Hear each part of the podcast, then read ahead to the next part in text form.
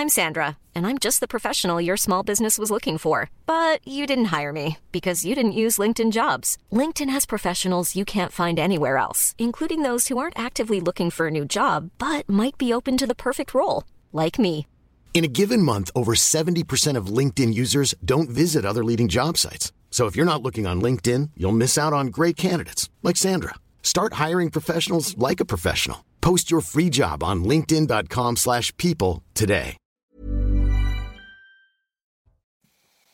Bonsoir à tous, ravi de vous retrouver d'entamer la semaine en votre compagnie en direct sur CNews. C'est le coup d'envoi de Soir Info. Jusqu'à minuit, on vous accompagne pour euh, débriefer l'actualité, en débattre. Il sera beaucoup question, vous l'imaginez, de cette commission mixte paritaire. C'est Dallas, me disait euh, Johan Usaï tout à l'heure euh, à l'Assemblée nationale. C'est vrai que c'est un grand n'importe quoi, un grand bazar. C'est à ce spectacle qu'assistent les Français. On vous tiendra au courant donc tout au long de la soirée. Je vous fais la présentation du reste des invités dans une poignée de secondes. Mais d'abord, on salue comme chaque soir Maureen Vidal, l'essentiel de l'actualité à quasiment 22 heures. Bonsoir Maureen.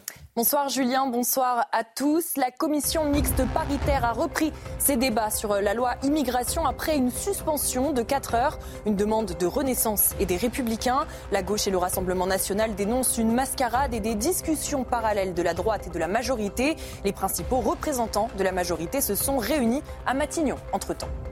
C'est une chasse à l'homme inédite. Pour la première fois à la télévision, Julie Depardieu revient sur la polémique qui touche son père. Invité de Pascal Pro, la fille de Gérard Depardieu a dénoncé l'acharnement médiatique suite à la diffusion d'un reportage montrant l'acteur adresser des propos misogynes et insultants auprès de femmes.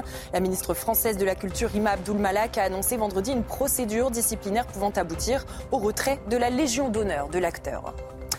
Indignation en Israël des familles des otages qui appellent le gouvernement à ralentir, suspendre ou mettre fin à la campagne militaire. Encore 129 otages sont aux mains du Hamas à Gaza.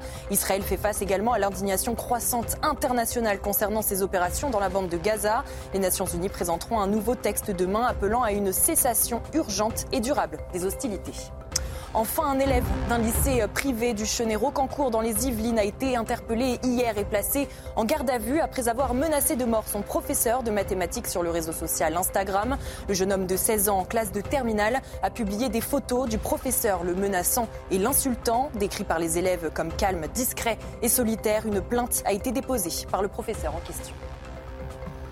Merci beaucoup, cher euh, Maureen. Voilà ce qu'on doit retenir de ce, de ce 18 décembre. On vous retrouvera évidemment chaque demi-heure pour un nouveau point actu. Jean-Sébastien Ferjou peut laisser tomber son téléphone. Nous sommes en direct, cher Jean-Sébastien, directeur d'Atlantico. C'est un plaisir de vous retrouver. Bonsoir, Jean-Sébastien. Faites-vous, je pourrais raconter ce que vous faisiez. Je, je, je, ne fais que me concentrer. On a tous une activité un peu privée quand on n'est pas à l'antenne, mais quand on est à l'antenne, c'est là que ça démarre. Maxime Thiebaud, bonsoir, pardon, euh, avocat, évidemment. Michael Saadoun, expert en politique publique. Merci à tous les trois d'être présents. Notre équipe euh, des habitués, des journalistes de la rédaction. Cher Amaury Bucco pour la police justice dans un instant. Bonsoir Amaury et bonsoir à Johan Usaï dont on aura besoin ce soir bonsoir, particulièrement. Soirée éminemment politique, même si on ne parlera pas que euh, de ce qui va nous emmener à l'Assemblée nationale dans quelques instants, ou, de la, ou la CMP est donc toujours réunie. Verra-t-on une fumée blanche avant, la, avant le lever du soleil? C'est une, c'est une bonne question. Ah, avant le lever du soleil, oui, oui. Oui, vous pensez? Oui. Ah, on verra.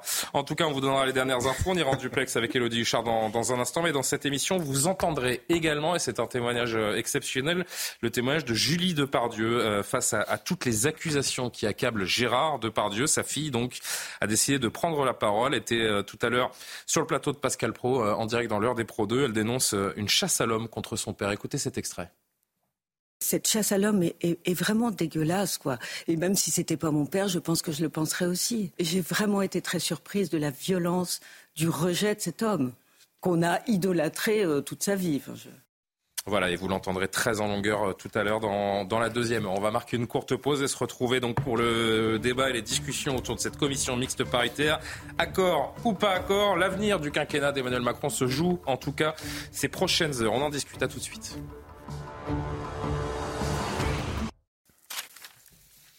De nouveau, en direct pour la suite de Soir Info. Merci de nous rejoindre 22h08 précisément avec Jean-Sébastien Ferjou, Maxime Thiebaud, Mickaël Sadoun, Amaury Bucco et Johan Usaï. Ce soir, pour m'accompagner jusqu'à minuit, la commission mixte paritaire réunissant députés et sénateurs doit décider, devrait décider ce soir, devrais-je dire, du sort du projet de loi immigration pour euh, l'enterrer ou parvenir à une version de compromis normalement euh, soumise au, au vote des deux chambres demain.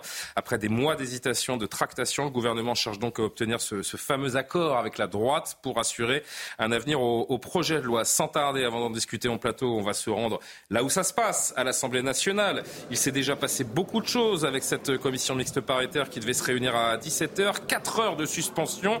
Élodie Huchard, vous êtes sur place pour CNews. Je le disais il y a un instant, c'est Dallas à l'Assemblée nationale.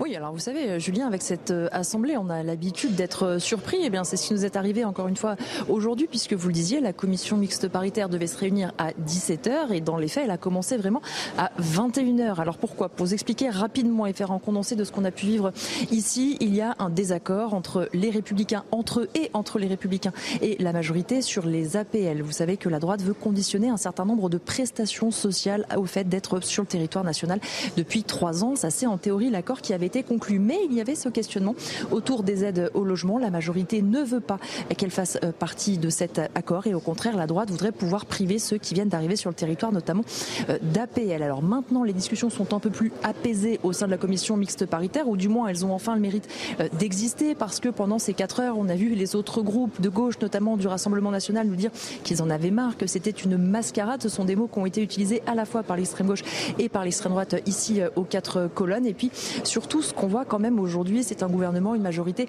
qui est beaucoup moins euh, confiante pour ne pas braquer la droite. On explique qu'il n'y a pas eu de vrai désaccord, c'était davantage finalement un quiproquo, une manière un petit peu de maquiller tout ça pour ne pas trop braquer de nouveau, notamment euh, Bruno Rotaillot, le patron des sénateurs. En revanche, quand vous parlez avec les élus de droite, eux ne semblent pas forcément certains qu'il y aura un accord ce soir. Les discussions, elles commencent depuis quelques minutes, puisque de 21h jusqu'à il y a euh, quelques minutes, ils sont en train de parler de la discussion générale. On commence juste donc la discussion des articles. Comme vous le comprenez, ça va être très long ici à l'Assemblée nationale pour les députés et les sénateurs. Donc Elodie, pardon de, vous relancer euh, alors que ce n'était pas forcément prévu, mais là ça va nous emmener au bout de la nuit cette affaire. Est-ce qu'il y a une, une chance pour qu'il n'y ait pas d'accord? Non pas que le projet soit, soit refusé, soit non conclusif, mais juste qu'on n'aille pas au bout de la lecture et des discussions d'ici la fin de la nuit Non, alors ça, en revanche, normalement, ce n'est pas possible puisqu'il faudrait, dans le cas où la CMP soit conclusive, qu'il y ait un accord, que demain, elle soit votée à 14h30 au Sénat et a priori dans la foulée des questions au gouvernement à l'Assemblée. Et donc, pour ça, il faut aller euh, au bout du texte. En revanche, forcément, ces quatre heures qui ont été euh, perdues, elles vont peser sur le programme et donc ils vont plancher euh, assez longuement. Alors, on le sait quand même, il y a eu un deal qui a été négocié en théorie, en amont, quand vous arrivez en CMP avec un texte où tout le monde est censé être d'accord, en tout cas, où vous pouvez avoir la majorité, ça facilite grandement les choses. On l'a vu avec cette grande suspension de séance. Même si l'accord semblait pas loin d'être scellé, il y avait quand même des points très importants qui coinçaient encore. Merci beaucoup Elodie. Euh, vous êtes avec Charles Pousseau à l'Assemblée nationale. On compte sur vous évidemment pour nous alerter dès que vous voyez une, fumée blanche, le début d'un résultat. Et puis s'il y a des, députés euh, qui siègent à cette commission ou d'autres députés qui souhaitent, euh, réagir, on suivra en, fil rouge l'évolution de cette CMP donc tout au long de la soirée dans, dans Soir Info. Merci beaucoup. Yohann Usaï, je me tourne d'abord vers vous. Parlons, essayons de, de parler pardon, très simplement et très franchement, pour tous les gens qui nous regardent ce soir, à quoi sert tout ce bazar? ça sert à, à, sortir, à sortir, vous l'attendiez pas, ça. À, sortir de cette commission mixte paritaire euh, un projet de loi qui sera soumis demain au Sénat et à l'Assemblée nationale. Ça sert à se mettre d'accord sur un texte. Alors c'est du bazar, mais euh, c'est de la politique. Pourquoi il y a eu 4 heures de suspension euh, Donc la CMP a démarré à 17 heures. Je crois que 10-15 minutes plus tard, il y a eu une suspension qui nous a emmené jusqu'à 21 heures. Donc ça fait un tout petit peu plus d'une heure que les discussions ont reprise. Pourquoi? Parce qu'il y avait un désaccord, notamment sur le fait de savoir s'il fallait attribuer les APL aux, personnes en situation régulière sur le territoire français, qui aujourd'hui peuvent bénéficier de cette aide après six mois de présence. Les républicains veulent désormais que ce soit à partir de 50 présences sur le territoire. Il y avait un gros désaccord là-dessus entre les LR et, le gouvernement. Euh. Et c'est pour ça que pendant quatre heures, hors CMP, eh bien, les téléphones ont chauffé, on s'est consulté, etc. Et on a renégocié. De savoir si on va toucher des APL après tant ou tant de, de, temps passé sur le territoire. C'est majeur comme décision. Mais, mais, ce qui intéresse les gens, c'est les, les, afflux euh, mais de, majeur migrants. C'est la criminalité, c'est les dangers des, euh, des, des, des, des non-contrôles aux frontières. C'est un point, je suis d'accord avec Yohann Musaï, absolument majeur, parce que derrière ce point-là se pose la question, alors que la gauche appelle celle de la préférence nationale, je ne suis pas certain qu'il faille le qualifier euh, comme ça, mais c'est quand même le cas échéant, ce serait un vrai euh, renversement de tendance c'est un vrai, une vraie inversion de tout ce qu'on a fait en matière d'immigration depuis un certain nombre euh, de décennies. Parce que ça serait dire non, il n'y a pas un droit à s'installer en France et un droit à bénéficier de protection sociale en France. Parce que là, on parle de prestations non contributives. Les prestations, quand vous contribuez pour quelque chose, il est normal que euh, vous,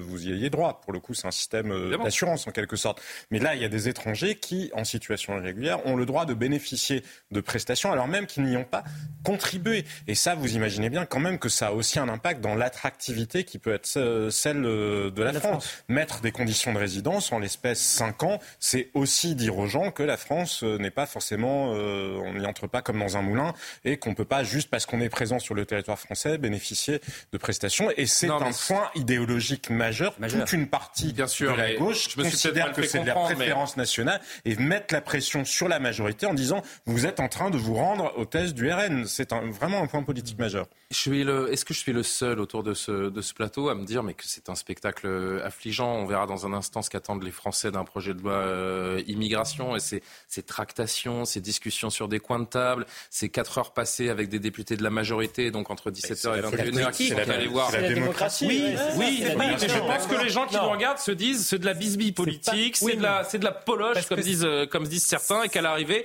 on passe quatre heures sur euh, des, des, des, des temps de, hum, à savoir combien de temps euh, faudra-t-il attendre à, un migrant régulier pour toucher des APL prendre comme décision pas, Non, c'est pas juste la démocratie. C'est la démocratie dans un régime où il n'y a pas de majorité absolue. Ça ressemble un petit peu au genre de tractation qu'il y a dans les régimes parlementaires dans les pays anglo-saxons. Nous, on a un régime qui est semi-parlementaire avec normalement un président qui décide de tout et qui en principe a une majorité via les élections législatives. Là, il se trouve que ce n'est pas le cas. Donc, les manigances et les appareils euh, politiciens ont pris beaucoup plus d'importance dans la scène politique. Mais bon, c'est ainsi et il faut faire avec. Sur la question des APL, c'est quand même une préoccupation majeure des Français, puisque selon le sondage qui est sorti euh, hier dans le JDD, euh, il y a 73% des Français qui considèrent que les Français doivent bénéficier des aides sociales en priorité par rapport aux étrangers. Le prestige d'un groupe social, il est basé sur les avantages qu'il donne à ses membres par rapport aux gens qui sont à l'extérieur de ce mhm. groupe. Donc nous qui parlons en permanence de revaloriser la France, de revaloriser même la citoyenneté française qui doit valoir quelque chose, je trouve que symboliquement, c'est une mesure. Après, il y a, évidemment, il y en a beaucoup d'autres. Et dans le texte du Sénat, on a beaucoup parlé de... Est-ce que c'est de nature à réduire l'immigration? Non, pas Pardon, seulement. J'essaie de me faire le porte-voix justement de ces différents sondages que vous, euh, que vous évoquez et qui nous rappellent à quel point les Français ont une vision beaucoup plus globale il y a beaucoup de, de la chose. Il y a beaucoup d'autres points et dans le texte du Sénat, on a beaucoup parlé de l'AME. Moi, je considère que l'AME est vraiment un tout petit détail de la loi qui est sortie du Sénat, puisque la loi qui est sortie du Sénat parlait de quotas pour l'immigration économique, parlait de restriction du regroupement familial, parlait de conditionnement euh, du droit du sol, parlait de restriction aussi du droit d'asile qui a été dévoyé, on l'a souvent dit, euh, parlait aussi d'une conditionnalité pour les titres de séjour longue durée à un certain niveau de langue. Donc le texte qui est sorti du Sénat est vraiment, à mon sens, il est super. S'il est adopté tel quel par le Parlement, et je pense que le RN, comme LR, comme la droite de la Macronie sera d'accord, je pense que vraiment il va se passer quelque chose en termes d'immigration dans ce pays. Bon, je voudrais euh, évidemment, euh, Maxime, je vais vous entendre tout de suite. Je voudrais juste qu'on entende deux sons euh, aujourd'hui, deux extraits, deux réactions. Celle de Johan Gillet, le député RN, qui lui siège dans cette, dans cette commission, et puis de la chef du groupe LFI à l'Assemblée, Mathilde Panot.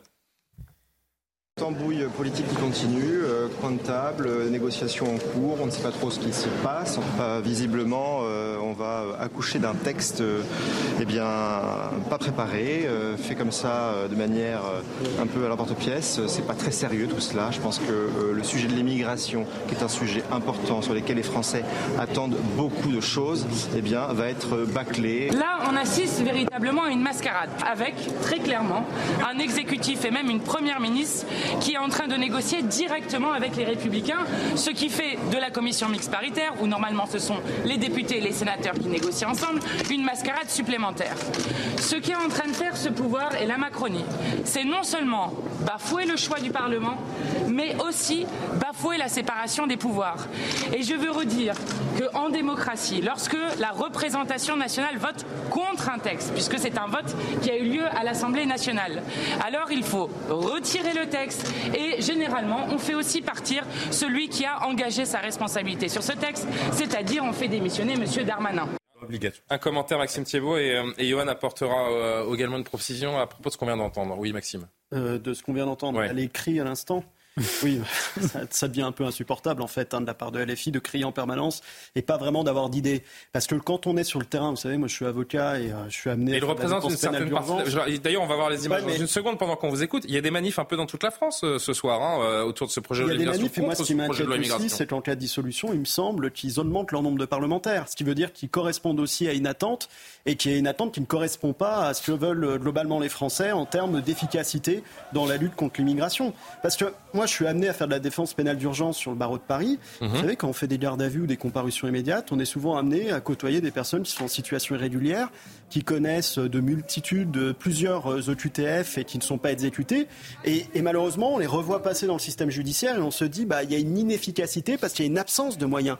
Donc, les, les textes en soi, ils existent. Hein. Euh, venir légiférer une nouvelle fois avec une nouvelle loi immigration, c'est bien sympa. Mais ce qui manque en réalité, c'est une politique de moyens, c'est-à-dire d'exécuter ensuite les décisions de justice, d'exécuter les décisions administratives pour Parce que, les simplement failles, on les voit au passe. quotidien. Et la question que, que, que je me pose à travers ces, ces, ces différentes questions un peu profanes que je vous pose depuis le début de, de l'émission, c'est à quel point ce, ce, ce projet de loi, cette loi, si elle, est, si elle est votée, va changer quelque chose dans le quotidien des. Français, va changer quelque chose dans leur sécurité, va changer quelque chose dans le, les, les rapports euh, sociaux des uns, des uns avec les autres. Et ça, je, je, je n'en suis pas sûr. Julien, rien du tout pour deux raisons. La Voilà. première, Donc c'est c'est que un texte qui sera indolore non, et incolore non, tous les Français non, qui moi, je- moi, je n'y crois, moi, je n'y crois pas parce que pour le coup, euh, en tant qu'acteur de terrain, je le vois particulièrement que il faut plus que des nouvelles lois pour pouvoir agir et efficacement régler le problème de l'immigration irrégulière et des personnes qui euh, commettent des délits dans notre pays. Et deuxièmement, il faudrait une politique internationale et surtout européenne pour régler notamment la Et on va voir de avec les Calais. différents Et on exemples au que fil de cette Macron émission et notamment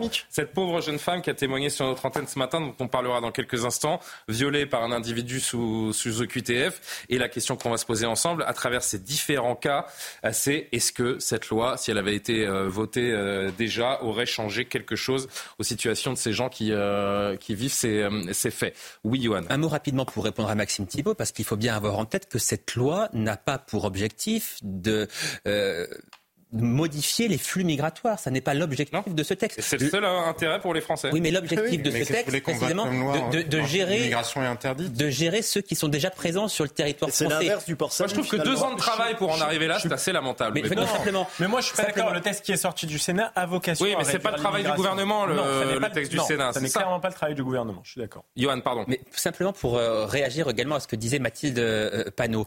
Parce que la France insoumise est tellement occupée à bordéliser le pays, D'ailleurs, Jean-Luc Mélenchon a tweeté aussi, on le verra. à bordéliser l'Assemblée nationale, à vouloir provoquer coûte que coûte, euh, provoquer plus demain qu'aujourd'hui.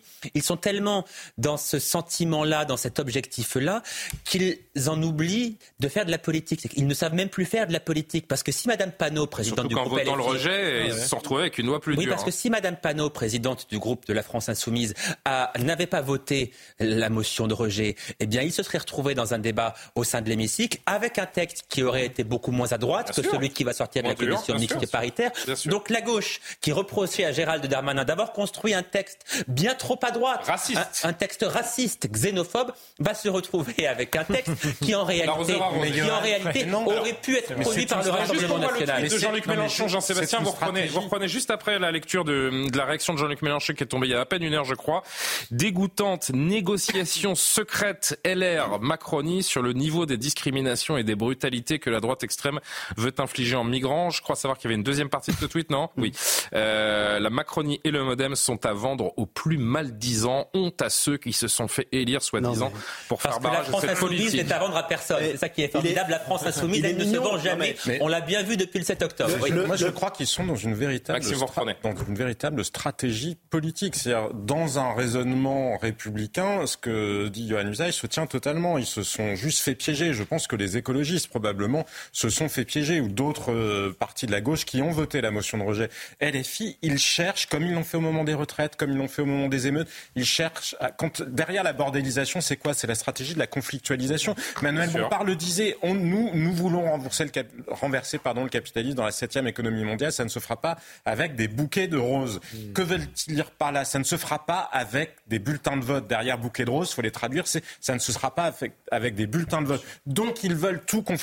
Donc Jean-Luc Mélenchon fait ce genre de tweet-là pour générer une révolte et que ces questions politiques-là ne soient plus tranchées au Parlement, mais qu'elles soient tranchées dans la rue et dans la violence. Ça, c'est la stratégie de la France. Ce sondage, puisque je parle de l'intérêt des, des, Français, des gens qui nous regardent autour de ce, de ce projet de loi, et Maxime, vous reprendrez ce sondage qui nous éclaire donc sur le rapport aux Français à l'immigration tant qu'elle est euh, euh, présentée à travers ce, ce texte. Faut-il favoriser ou freiner l'immigration de travail? À 65%, ils répondent la freiner. Sur le droit du sol, 60% des euh, Français souhaitent arrêter l'automaticité du séjour irrégulier irrégulier vu comme un délit à 71%, euh, y compris à 71% vu comme un délit, y compris chez les électeurs LFI. Et ça, c'est important et intéressant à voir.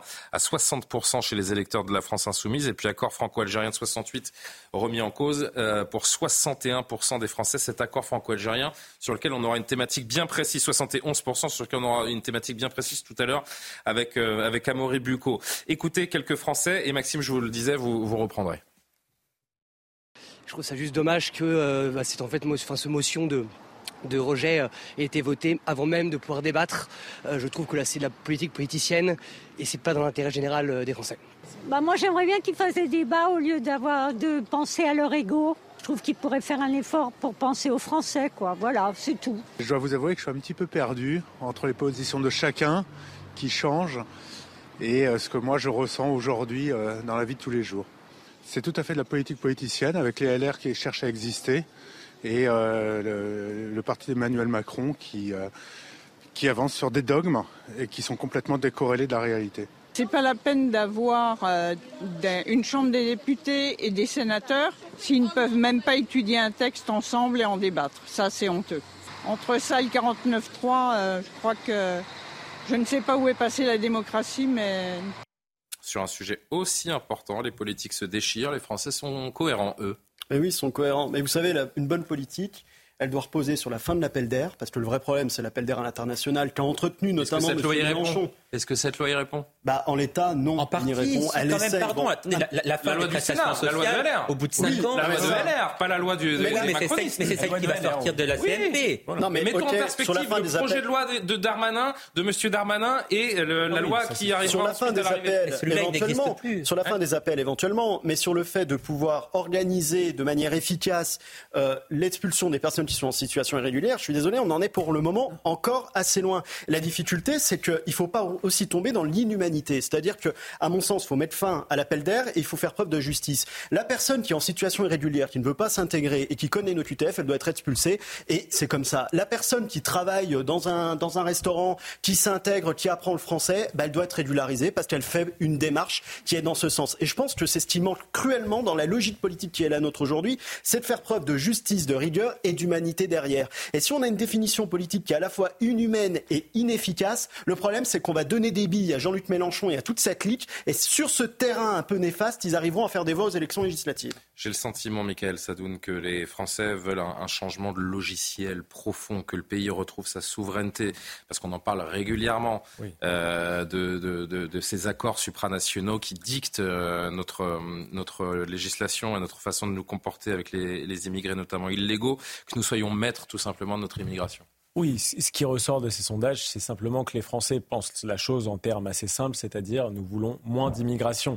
Quand je vois que 70% sont pour remettre en question les accords franco-algérien de 1968, je suis même pas sûr que 70% des Français sachent ce que sont les accords franco-algériens de 1968. Bah, j'imagine que le sondeur au téléphone a un peu expliqué la situation. Je pense simplement que tout ce qui va. Bonjour monsieur, oui, non, êtes-vous pour l'accord Tout ce qui va dans ce sens-là sera plébiscité par les Français de toute façon. Ce qui est intéressant pour le coup, et c'est ce qui lance le débat avec ce que vient de dire euh, Maxime, c'est que 65% des Français veulent freiner l'immigration de travail. On a souvent entendu dans la bouche des responsables politiques, ceux qui sont là et qui travaillent, il n'y a aucun problème. Mais moi, je pense que les Français ont quand même cette espèce de conscience qui s'est développée que même quelqu'un qui travaille mais qui vient peut-être de loin et d'une autre civilisation et qui, peut, qui peut-être ne partage pas nos valeurs peut représenter un problème pour ce pays. Même s'il est intégré à un tissu économique, peut-être qu'il n'a pas exactement le moule culturel qu'il faudrait. Je pense que les, les Français en fait sont en train de sortir d'une vision purement économiciste du monde.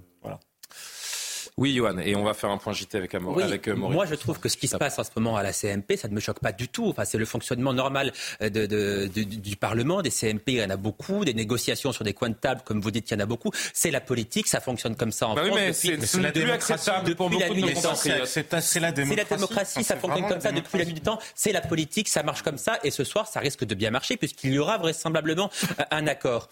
Donc, de ce point de vue-là, il n'y a pas de souci. Ce qui il y a un souci ici, il y a un souci, c'est que vous aurez toujours des, des, des Français qui seront confrontés aux mêmes problématiques. Oui, mais ça n'est pas, le même débat. C'est pas le même débat. Ce qui, d'un point de vue démocratique, me choque, me dérange davantage et est un véritable problème, c'est que précisément 70% des Français souhaitent qu'il y ait dans ce pays moins d'immigration. Or, les gouvernements successifs depuis des années, voire des décennies, mènent des politiques qui sont contraires à la volonté des Français. 7 Français sur 10 disent nous voulons réduire drastiquement l'immigration. Que s'est-il passé depuis 2017 Il n'y a jamais eu autant d'entrées sur le sol français. Ça, c'est un problème démocratique qui me dérange beaucoup plus que le fonctionnement du Parlement en ce moment. C'est bien noté. 22h30 quasiment. Maureen Vidal pour un point actuel et on, poursuit les conversations. Vous entendrez donc dans, dans, une poignée de secondes le témoignage de cette jeune femme, Claire, qui est terrible, qui a été euh, violée il y a à peine un mois donc euh, dans, dans la cour de son immeuble par un homme qui n'aurait pas dû être présent sur le territoire français. Maureen Vidal, c'est à vous.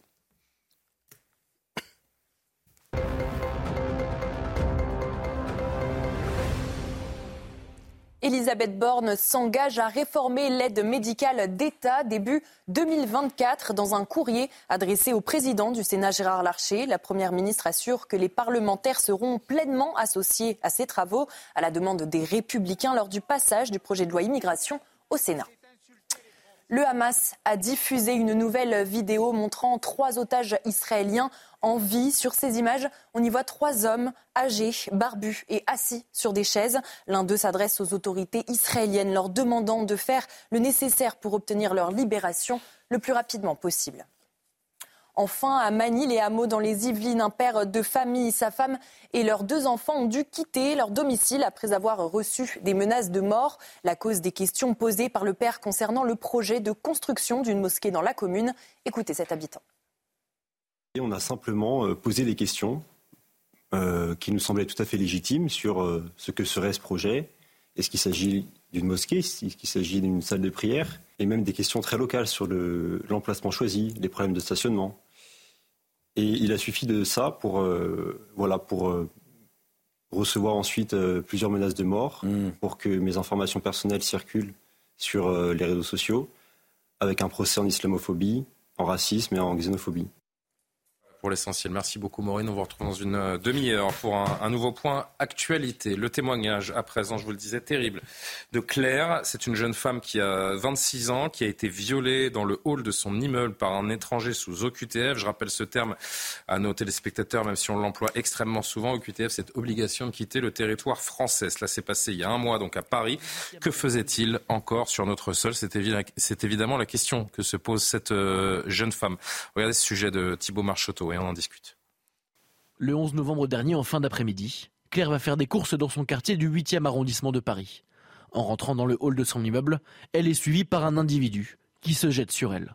Je me dis tout simplement qu'il va voler mon sac et mon téléphone et que ça en finira là.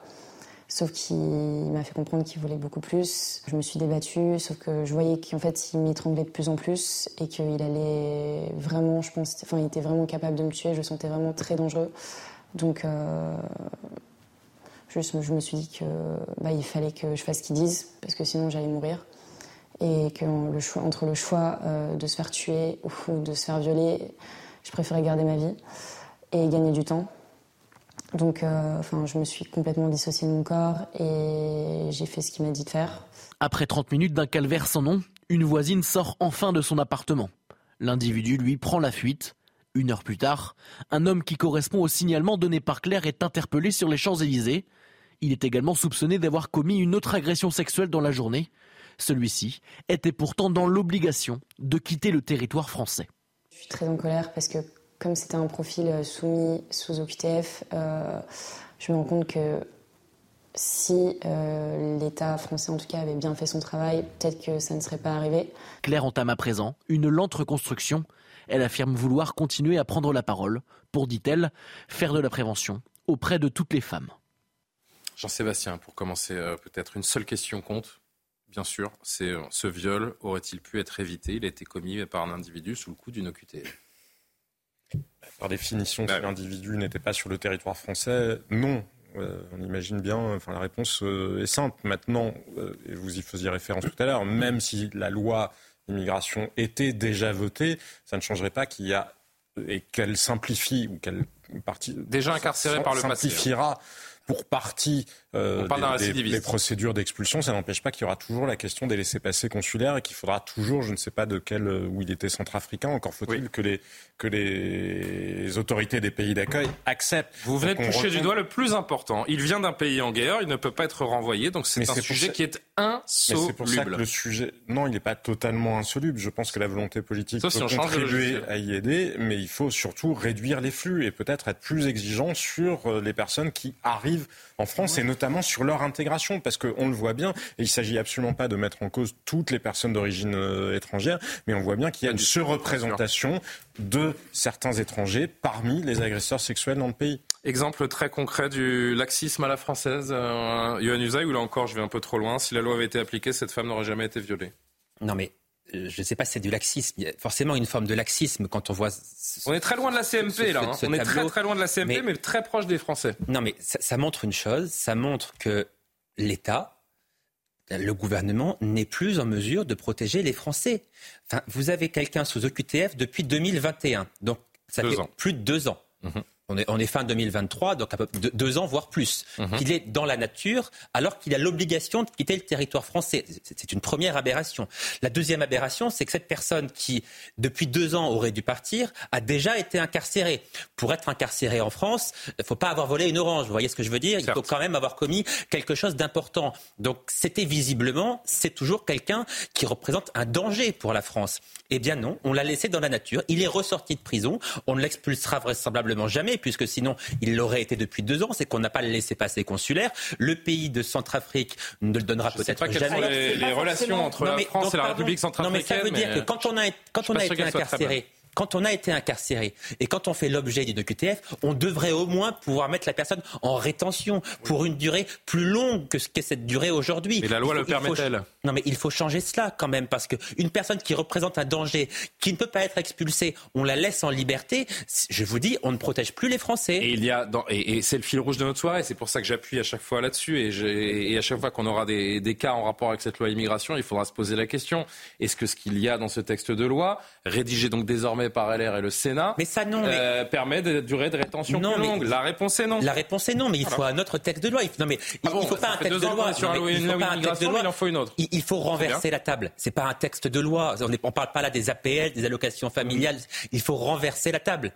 Mais c'est bien pour ça que malgré tout Alors, ce qui se passe. On va laisser la parole rapidement, s'il vous plaît, Jean-Sébastien, parce que, les autres n'ont pas parlé encore sur ce sujet peut-être intéressant si on verra bien comment se finit la CMP. Soit on est dans une forme de combination d'accords où chacun essaie de préserver ses intérêts politiques, soit il y a une inversion de tendance. Et l'inversion de tendance ne suffira pas à elle seule à produire des effets, puisque derrière il faudrait assumer des rapports de force, à renégocier des traités vraisemblablement. Mais ça serait un signal intéressant. Et la vision qu'exposait Maxime Thébault tout à l'heure n'est pas incompatible avec celle que nous développons avec euh, Johan Usaï. Ça peut être le début de quelque chose de nouveau, même si incontestablement il faudra bien plus que cette loi-là pour réellement changer la situation d'immigration. Michael Sadoun et Maxime Thiebaud sur cette question. Alors, le rétablissement du délit de séjour illégal, je pense que déjà il aurait une efficacité sur ce genre de cas. Euh, en plus, ça c'est pour le coup pas le projet de loi du, Sénat. Oui, oui, mais bon. C'est une directive européenne qui nous l'a imposé. Bien sûr, il faudra compléter de toute façon les lois qui sont faites passer, notamment si on prend le texte du Sénat, par une réforme de la Constitution qui pourrait se faire par référendum ou autre. C'est ce que propose encore LR aujourd'hui. Et sur ce point-là, je crois qu'ils sont parfaitement cohérents. Ils ont deux projets de loi qui ont été forgés par Jean-Éric Schottel, qui est un grand, un, un grand juriste. Et je pense qu'ils sont tout à fait cohérents sur ça. Ensuite, je pense que le projet de loi de Gérald Darmanin, pour le coup, celui qui sortait de l'Assemblée nationale, était de nature à résoudre ce genre de cas, puisqu'il diminuait le nombre de recours pour les OQTF. On parle de quelqu'un qui était sous OQTF. Évidemment, il y a un sujet diplomatique qu'il faut traiter avec ça. Mais au bout d'un moment, si on a le, le, le, le, délit pardon, de séjour illégal plus l'application des OQTF pour les pays dans lesquels on peut les renvoyer, moi je pense qu'on peut finir par protéger la société de ce genre d'individus-là. Sinon, évidemment, il y a des placements en rétention ou en prison, voire qui sont possibles. Et parce qu'il disait tout à l'heure, il faut limite les isoler de la société, peu importe en fait le moyen qu'on utilisera, que ce soit la prison, le centre de rétention ou les placer quelque oui, mais part. il n'y a que 2000 places dans les centres de rétention et vous avez euh, entre 6, plus de 600 000 euh, ça, clandestins. un moment qu'il n'y a que 2000 places. Donc en fait, euh, c'est pas possible du tout. Euh, de mettre toutes ces personnes sous OQTF en centre de rétention. Ça, ça déborde en fait. Et c'est d'ailleurs les plus dangereux qu'on met. Celui-là n'était peut-être probablement pas le plus dangereux. Alors en fait, il est très dangereux. Mais c'est ça le pire, c'est que vous dites ceux qui sont en centre de rétention, finalement les pires sont placés là-bas. Parfois, ils ressortent effectivement quand on n'arrive pas à les renvoyer. On est à combien de d'exécution des OQTF là, en 2023 On est, à bah, on est moins de 10%. toujours. Oui, toujours à moins de 10%. Et, on va voir les chiffres. pas une semaine, Maxime Thiebaud, pas une semaine ne se passe sans que on se retrouve avec la problématique des OQTF. Attendez, là on parle des OQTF non exécutés. Mais moi je connais des OQTF exécutés où ils reviennent en France. Oui faut pas l'oublier. c'est vrai aussi. Parce que vous n'avez plus de frontières. L'Europe n'a pas de frontières, la France n'a pas de frontières. Donc tout le monde va et vient dans ce pays comme il veut. Donc c'est ça quand même la difficulté. C'est pour ça que je parle de politique européenne ambitieuse. Et ça, il n'y a que le chef de l'État sous la Ve République qui le peut. Il faudra qu'Emmanuel Macron mette tout le monde autour de la table, dise bon, il faut qu'on revoie les accords de Schengen, il faut qu'on revoie la convention EDH, parce qu'elle n'est pas adaptée à la circonstance politique que connaît l'Europe aujourd'hui, aux vagues migratoires qui sont justifiées sur le plan économique et sur le plan climatologique, et puis euh, aux défis culturels que connaît aujourd'hui l'Europe.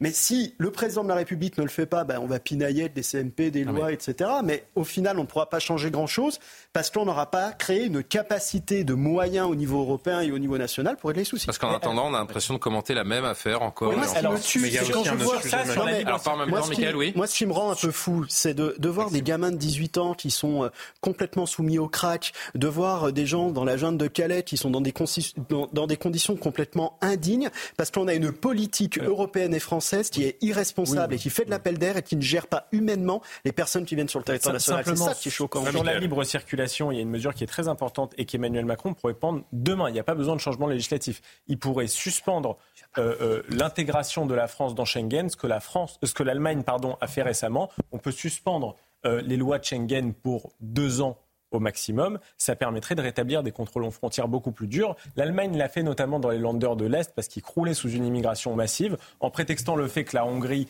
ne contrôlait plus bien ses frontières. Et depuis qu'ils ont fait ça, ils ont réussi à réduire l'immigration, pas totalement, mais déjà de 30 ou 40% dans ces landers de l'Est. Faisons ça avant de faire passer des lois et d'en passer par des procédures législatives qui durent plusieurs mois, parfois plusieurs années.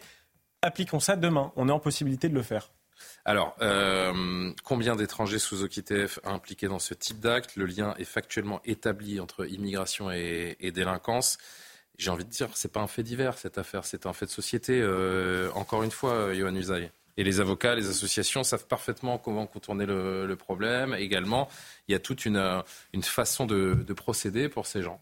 Mais c'est bien parce que ça n'est pas un fait divers et que c'est devenu un fait de société que je vous disais que l'État n'est plus en capacité de protéger les Français. quand des personnes dangereuses qui doivent être expulsées ne le sont pas parce que la voix de la France aujourd'hui n'est manifestement plus, plus suffisamment puissante pour faire pression sur des pays qui sont des pays, alors là, pays centrafricains, on ne sait pas lequel c'est, mais euh, les pays du Maghreb, notamment la Tunisie, le Maroc, l'Algérie, la France n'a pas les moyens de faire pression sur ces pays. Enfin, ne se donne pas les moyens. Ne, ne se donne pas les moyens alors de, de, de de le faire parce que le, taux d'exécution des EQTF, c'est pas 10%, c'est 7%. Je crois que c'est 6,9% très exactement. Vous vous rendez compte? Mm. Donc ça n'est pas possible de continuer comme ça. Donc les personnes ne sont pas expulsées et en plus elles sont incarcérées pour des faits grave, comme je vous le disais, est laissé en liberté. Donc oui, bien sûr, c'est un fait de société et le gouvernement n'est pas capable de protéger les femmes, notamment là qui se font violer ou ceux qui se font agresser. Enfin, des exemples, on en a à l'appel. Donc évidemment, les Français sont exaspérés. Parce que l'autre dimension, peut-être juste, mais juste d'un mot, peut-être. N'oublions pas l'autre dimension. Il y a bien sûr cette question de l'exécution des OQTF, mais c'est aussi que probablement euh, l'arsenal pénal français ne dissuade pas les agresseurs, quels qu'ils soient, à la limite qu'ils soient étrangers, pas étrangers. En Alors on est avec quelqu'un qui a fait de la prison, donc euh, a priori ça lui a bah pas servi. Enfin, vous voyez bien qu'il y a quand même un sujet de ce point de vue-là. Moi, je ne disconviens pas qu'il y ait un enjeu sur les OQTF et sur leur exécution, mais enfin, manifestement, il y a un certain nombre de gens dans le pays qui considèrent qu'ils ne vont pas risquer grand-chose s'ils violent, puisque euh, ça ne les dissuade pas de le pratiquer assez largement. Mais parce que je pense qu'aussi, quand vous êtes sous OQTF et que vous avez compris que la France ne veut pas de vous et vous dites que vous allez partir, vous dites bon, en fait, euh, je suis là pour quelques mois. Je, fais, je pense qu'il y a ça dans l'esprit de certains, où ils se disent bon, bah, finalement, je fais une grosse connerie, etc. De toute façon, moi, je suis plus là dans, dans quelques temps. Il y a aussi la symbolique de à partir du moment où les règles ne sont pas appliquées en France. Voilà. Et non, et je voulais, je voulais juste revenir sur le cas de cet Ouzbek, vous savez, dont on a parlé la semaine oui, dernière. Oui, on en a beaucoup parlé la semaine dernière. on rappelle très rapidement pour nos téléspectateurs. Bah, je peux, le dire. Allez-y, très voilà, vite. Non, mais donc typiquement, la France se dit il y a un Ouzbek dangereux parce que radicalisé. Euh, on décide de l'expulser dans son pays. Euh, son pays, comme beaucoup de pays dans le monde, il faut quand même le dire, l'Afghanistan, l'Iran, enfin je veux dire, il y a plein de pays qui ne sont pas démocratiques où il y a la torture.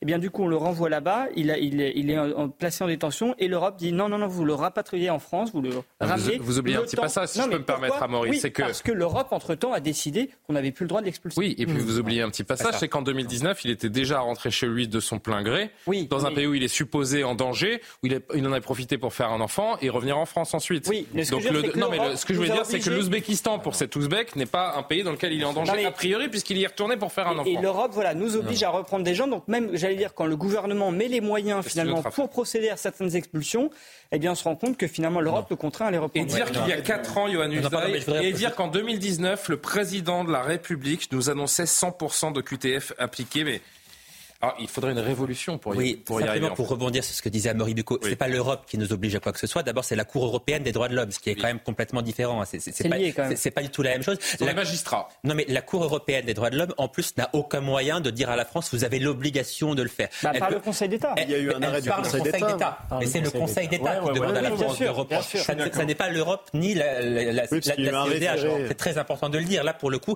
la responsabilité est franco-française. hein. Bien sûr. Euh, Et votre question, pardon? Et les nominations. Je disais juste qu'il y a gouvernement 4 ans, un, un autre président de la République assurait euh, aux Français, les yeux dans les yeux, euh, je crois que c'était Louis Dragnel d'ailleurs, pour, euh, Non, mais- pour Europe 1, que 100% des OQTF, oui, Seraient On peut- appliqués euh, D'ici, euh, la fin de son années. On quinquennat. peut on taper le sur. euh. On peut taper sur le Conseil d'État. Comment il a pu faire une promesse pareille? Non, mais vraiment, j'aimerais comprendre comment le président de la République a-t-il pu faire une Mais promesse que- pareille aux Français? Parce que c'est le en même temps permanent, c'est-à-dire qu'il dit tout et son contraire en permanence. Donc après tout, il peut faire toutes les promesses qu'il veut. Ça dépend des sondages qu'il a lu le matin. Mais je voulais quand même préciser quelque Oui. chose sur la, la CEDH et le Conseil d'État. Ils ne font qu'appliquer la loi. Il faut quand même pas oublier que ce sont des juges et ils ne font qu'appliquer la loi. Donc on n'a pas à leur jeter l'opprobre. Le vrai problème, c'est la politique qu'on a choisie depuis 40 ans, et c'est ce que vous disiez très justement tout à l'heure, qui a été complètement inefficace vis-à-vis de l'immigration. Et on a créé des droits, interprètent- heureusement. La CEDH mais- interprète la loi quand même assez largement. Oui, mais oui, oui, sous une influence. très au-delà Sous- de ce qui était dans les Alors, Mais la non, le changement avec la prochaine le loi, Conseil d'État, avait, entre guillemets, n'a fait qu'appliquer le droit européen Non. qui est supérieur. Ça, à la- ça ne changera donc, pas. c'est Et la pas, seule euh, différence, pour que les gens, encore une fois, qui nous regardent comprennent bien, la seule différence entre avant euh, cette loi et après, si euh, demain elle est, enfin, si déjà il y a un accord ce soir et si demain elle est votée, la seule différence, c'est que vous aurez peut-être le double d'OQTF en France sur le territoire, mais ils seront pas plus, euh, ils ne seront pas plus respectés. Vous aurez toujours autant de difficultés pour les euh, pour les faire appliquer. Après, les magistrats, ils suivent aussi les modifications législatives ou les Ouais. modifications conventionnelles, mais aussi les modifications politiques. S'il y a une volonté politique, ils suivront la doctrine politique. Le problème, c'est que bah, il faut qu'elle existe, mais elle n'est pas là. Et pendant ce temps-là, l'Assemblée nationale est toujours en effervescence. Je vous le disais, c'est notre fil rouge de, de la soirée. Entre nos différentes thématiques, on, on consulte, nous aussi, euh, Elodie Huchard, pour savoir comment ça se passe à cette, euh, à cette CMP. Euh, les différents articles sont en train d'être euh, discutés. On voit qu'il y a pas mal d'effervescence autour de vous. Est-ce que euh, un accord pourrait euh, intervenir prochainement? Quelles sont les, les dernières informations à discrétion dont vous disposez, Elodie? Alors écoutez, Julien, prochainement non, parce que vous le disiez, on est à la discussion des articles, on est toujours à la discussion de l'article 1 et il y a plus de 90 articles à étudier. Donc on est encore loin du compte. En tout cas, les discussions, elles ont quand même repris, ce qui veut dire que ça va un petit peu mieux. Il y a eu notamment euh, le vote par la CMP d'avoir un débat obligatoire chaque année au Parlement sur l'immigration avec des objectifs chiffrés. Ça faisait partie ça de l'accord qui avait été euh, dealé entre les républicains et la majorité. En revanche, effectivement, ça va relativement lentement du côté de l'opposition, notamment les écologistes. On est toujours agacés de ces manigances en coulisses. Benjamin Lucas est venu nous parler devant la presse, disons, maintenant c'est la droite qui dispose du texte de loi comme elle le veut et la majorité assiste passive. Il qualifie même Emmanuel Macron de collaborateur parlementaire pour tenter d'aider la majorité. On voit évidemment que la droite et la Macronie qui s'entendent en ce moment, ça vexe un petit peu les autres parlementaires qui tentent, bien sûr, Rassemblement national socialiste notamment, de défendre leur position en commission mixte paritaire. Ils n'ont pas euh, grand poids. Et puis, on voit bien aussi euh, dans l'état d'esprit des parlementaires qui participent à la CMP qu'il y a beaucoup de vigilance, même dans les camps de la majorité. Toute la journée, on a beaucoup joué l'optimisme, expliquant qu'on allait parvenir à un accord. Et maintenant, on sent qu'ils mettent un petit peu le pied sur le frein, nous disons que tout est possible, qu'il faut y aller doucement et surtout un seul mot d'ordre pour les macronistes ici à l'Assemblée, surtout ne pas braquer les républicains dont ils ont tant besoin ce soir. Merci beaucoup, euh, Elodie. C'est quand même une sacrée victoire politique pour les Républicains, ce qui est en train de, se passer.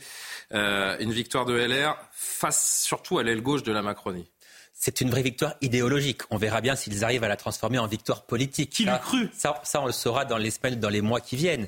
Mais effectivement, idéologiquement, c'est une vraie victoire parce que le texte qui va sortir de cette CMP, c'est un texte qui aura été écrit uniquement par les républicains. C'est leur texte de loi qui va sortir de, un texte de, cette CMP. Un texte écrit par LR peut être voté.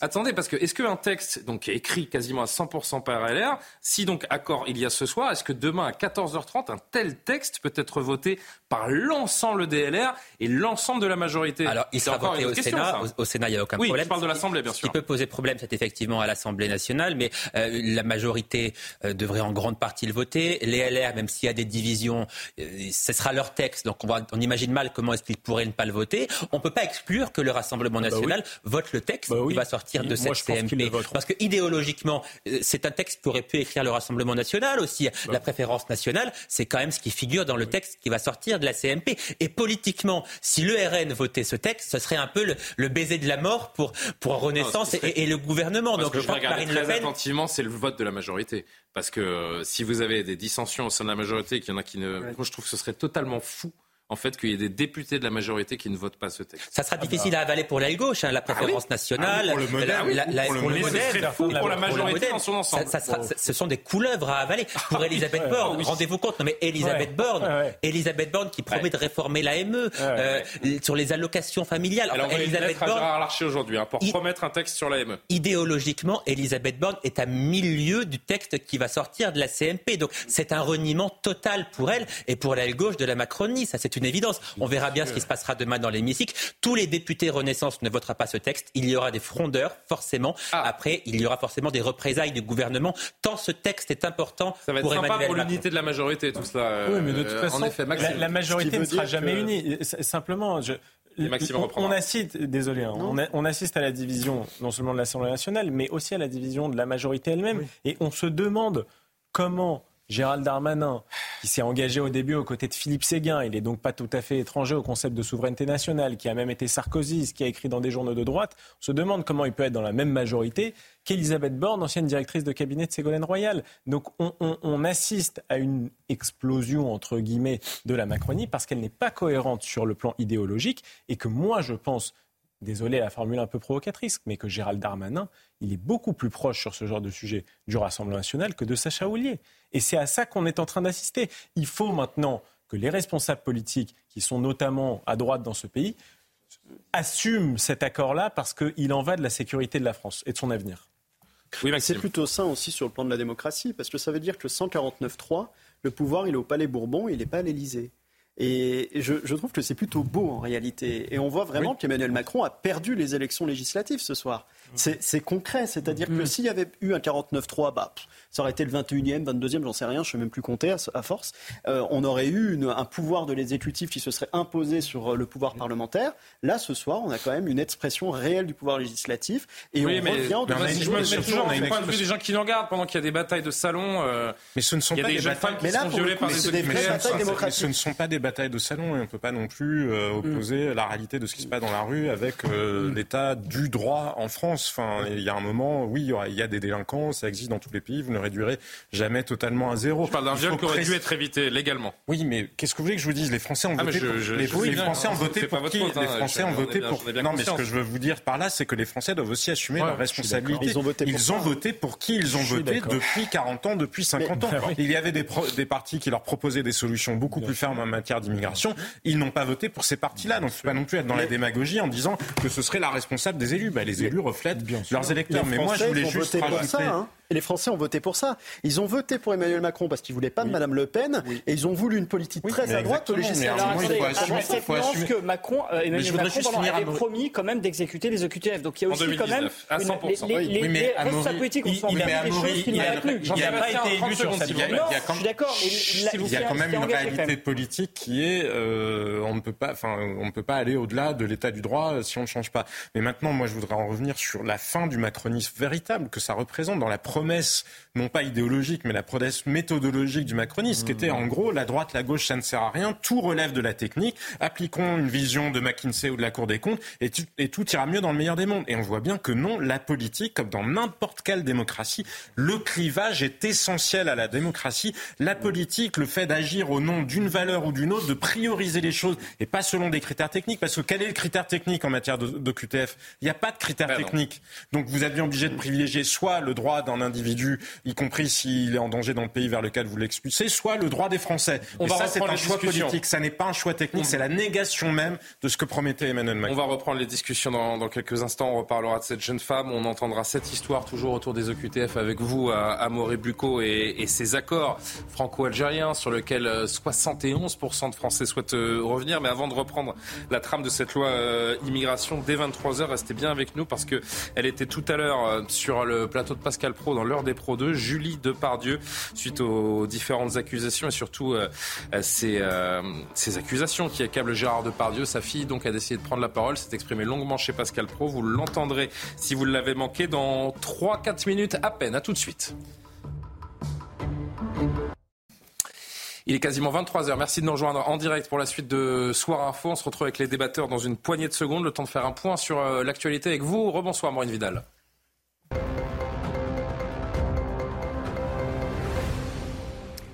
Une première au sein de l'Église catholique, le Vatican a officiellement autorisé la bénédiction des couples de même sexe, une mesure autorisée par le pape François, à condition qu'elle soit effectuée en dehors des rituels liturgiques. La bénédiction consiste à invoquer la bienveillance divine sur une personne ou une assemblée selon la définition de l'Église, un sujet qui suscite une vive opposition de sa frange conservatrice, notamment aux États-Unis. Indignation en Israël. Des familles des otages appellent le gouvernement à ralentir, suspendre ou mettre fin à la campagne militaire. Encore 129 otages sont aux mains du Hamas à Gaza. Écoutez ces, familles. Le gouvernement américain, le monde entier, tous ceux qui peuvent aider de l'extérieur les gens à l'intérieur n'en font pas assez. Tout le matériel que nous fournissons aux populations de Gaza arrive jusqu'à eux. Et les choses dont nous avons besoin pour que notre peuple puisse vivre et ne pas mourir n'arrivent pas sur place. Elles ne leur parviennent pas. L'équipe de France féminine de handball et son entraîneur Olivier Crumbles ont été reçus à l'Elysée par Emmanuel Macron, son épouse et la ministre des Sports au lendemain de leur sacre au championnat du monde au Danemark. Le président a félicité les Bleus qui ont marqué l'histoire en décrochant leur troisième titre mondial. Merci beaucoup, euh, cher Maureen. Ironie de l'histoire, vous savez que c'était il y a un an, jour pour jour, que nous perdions en finale de Coupe du Monde contre l'Argentine. Ah, moi, je l'ai encore là. Je vous le dis, ça passe pas.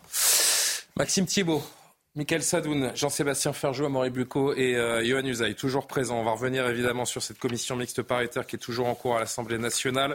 Euh, on verra euh, avec vous, Amaury, également ce, cas d'OQTF euh, qui, pose problème et, un autre cas donc, que vous nous évoquerez dans un instant. On va partir pour l'Assemblée nationale un instant, oui, avant d'évoquer Julie Depardieu et d'entendre le témoignage de la fille de Gérard Depardieu qui a répondu à Pascal Pro tout à l'heure dans, dans l'heure des Pro 2. Elodie, on était avec vous un petit peu avant la pub, un nouveau point pour les téléspectateurs qui nous, qui nous rejoindraient. Les débats vont bon train, ça, ça tracte fort, comme on dit, à, à l'Assemblée nationale autour de cette CMP.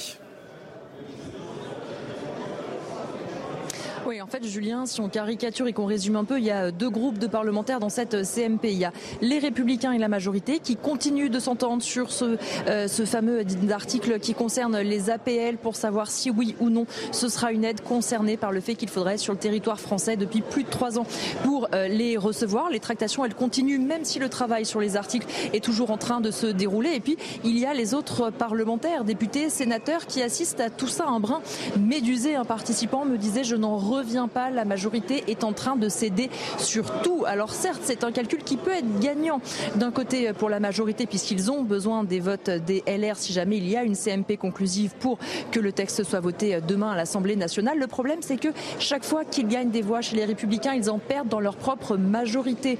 On entend depuis 21 heures un certain nombre de membres de la majorité nous dire, nous très clairement, si on cède sur les APL, ça sera sans nous.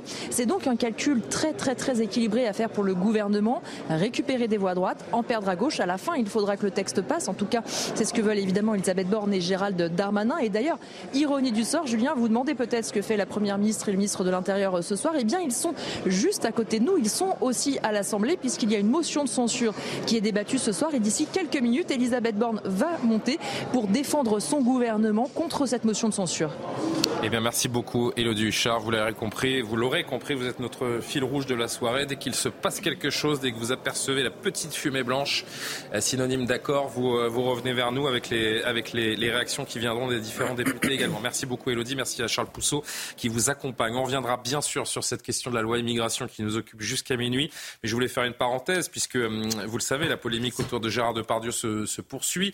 Aujourd'hui, la statue du célèbre acteur français a été retirée du parcours de visite du musée Grévin. Et oui, nous en sommes là. Cette décision, elle est justifiée, euh, précise la direction, après les réactions, je cite hein, le communiqué de la direction du Grévin, après les réactions négatives des visiteurs ainsi que sur nos réseaux sociaux, précise donc le musée. Ça faisait euh, de longues années hein, que le comédien était présent dans cet endroit puisque sa statue de cire a été inaugurée il y a 42 ans, en 1981. Ah oui ça ne nous rajeunit pas. Face à toutes les accusations qui accablent euh, Gérard Depardieu, sa fille donc a décidé de, de prendre la parole. C'était tout à l'heure en direct avec Pascal Pro. Elle dénonce une chasse à l'homme contre son père. Écoutez-la longuement.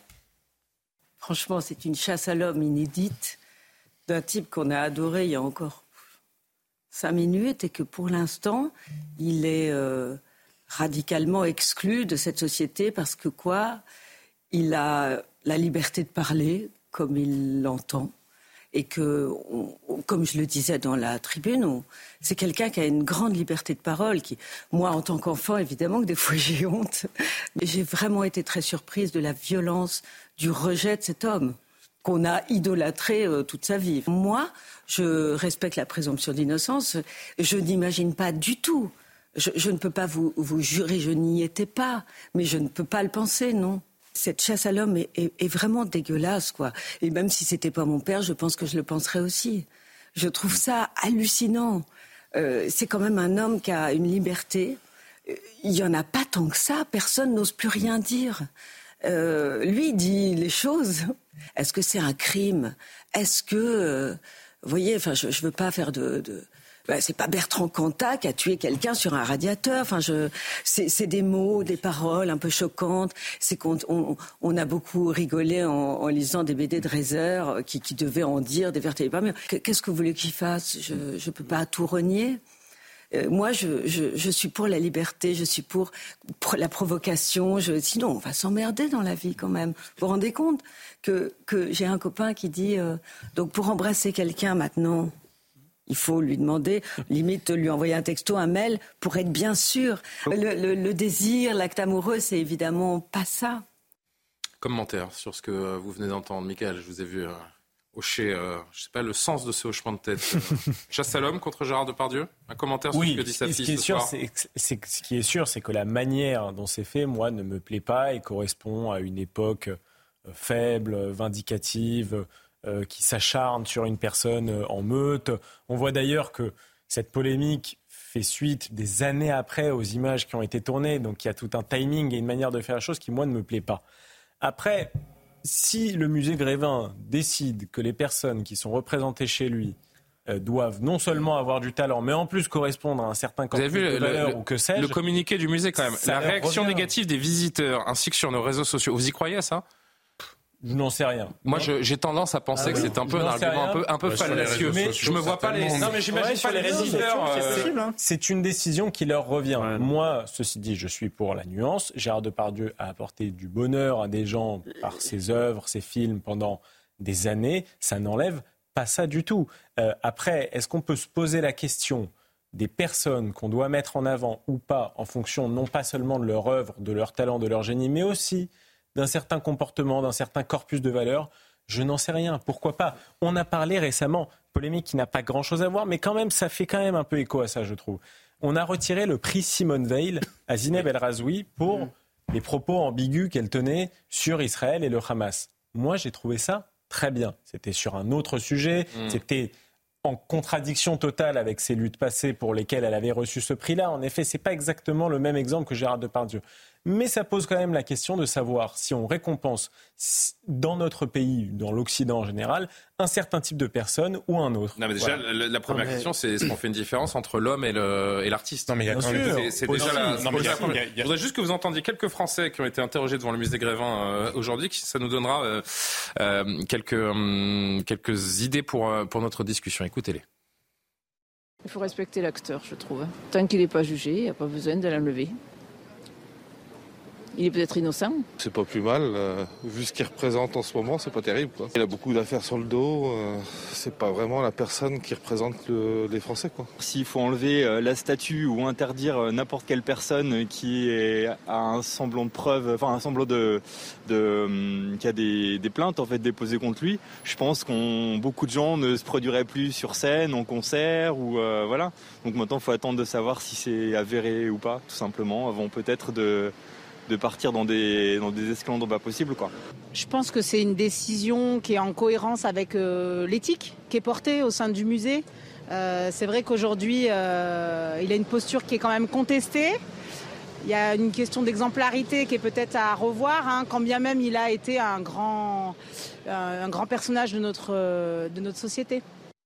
Que l'on pose, bien le débat quand même avant de, de vous entendre les uns les autres. Il y a d'abord cette mise en examen euh, pour euh, viol et agression sexuelle en, en 2020 et la plainte de Charlotte Arnoux.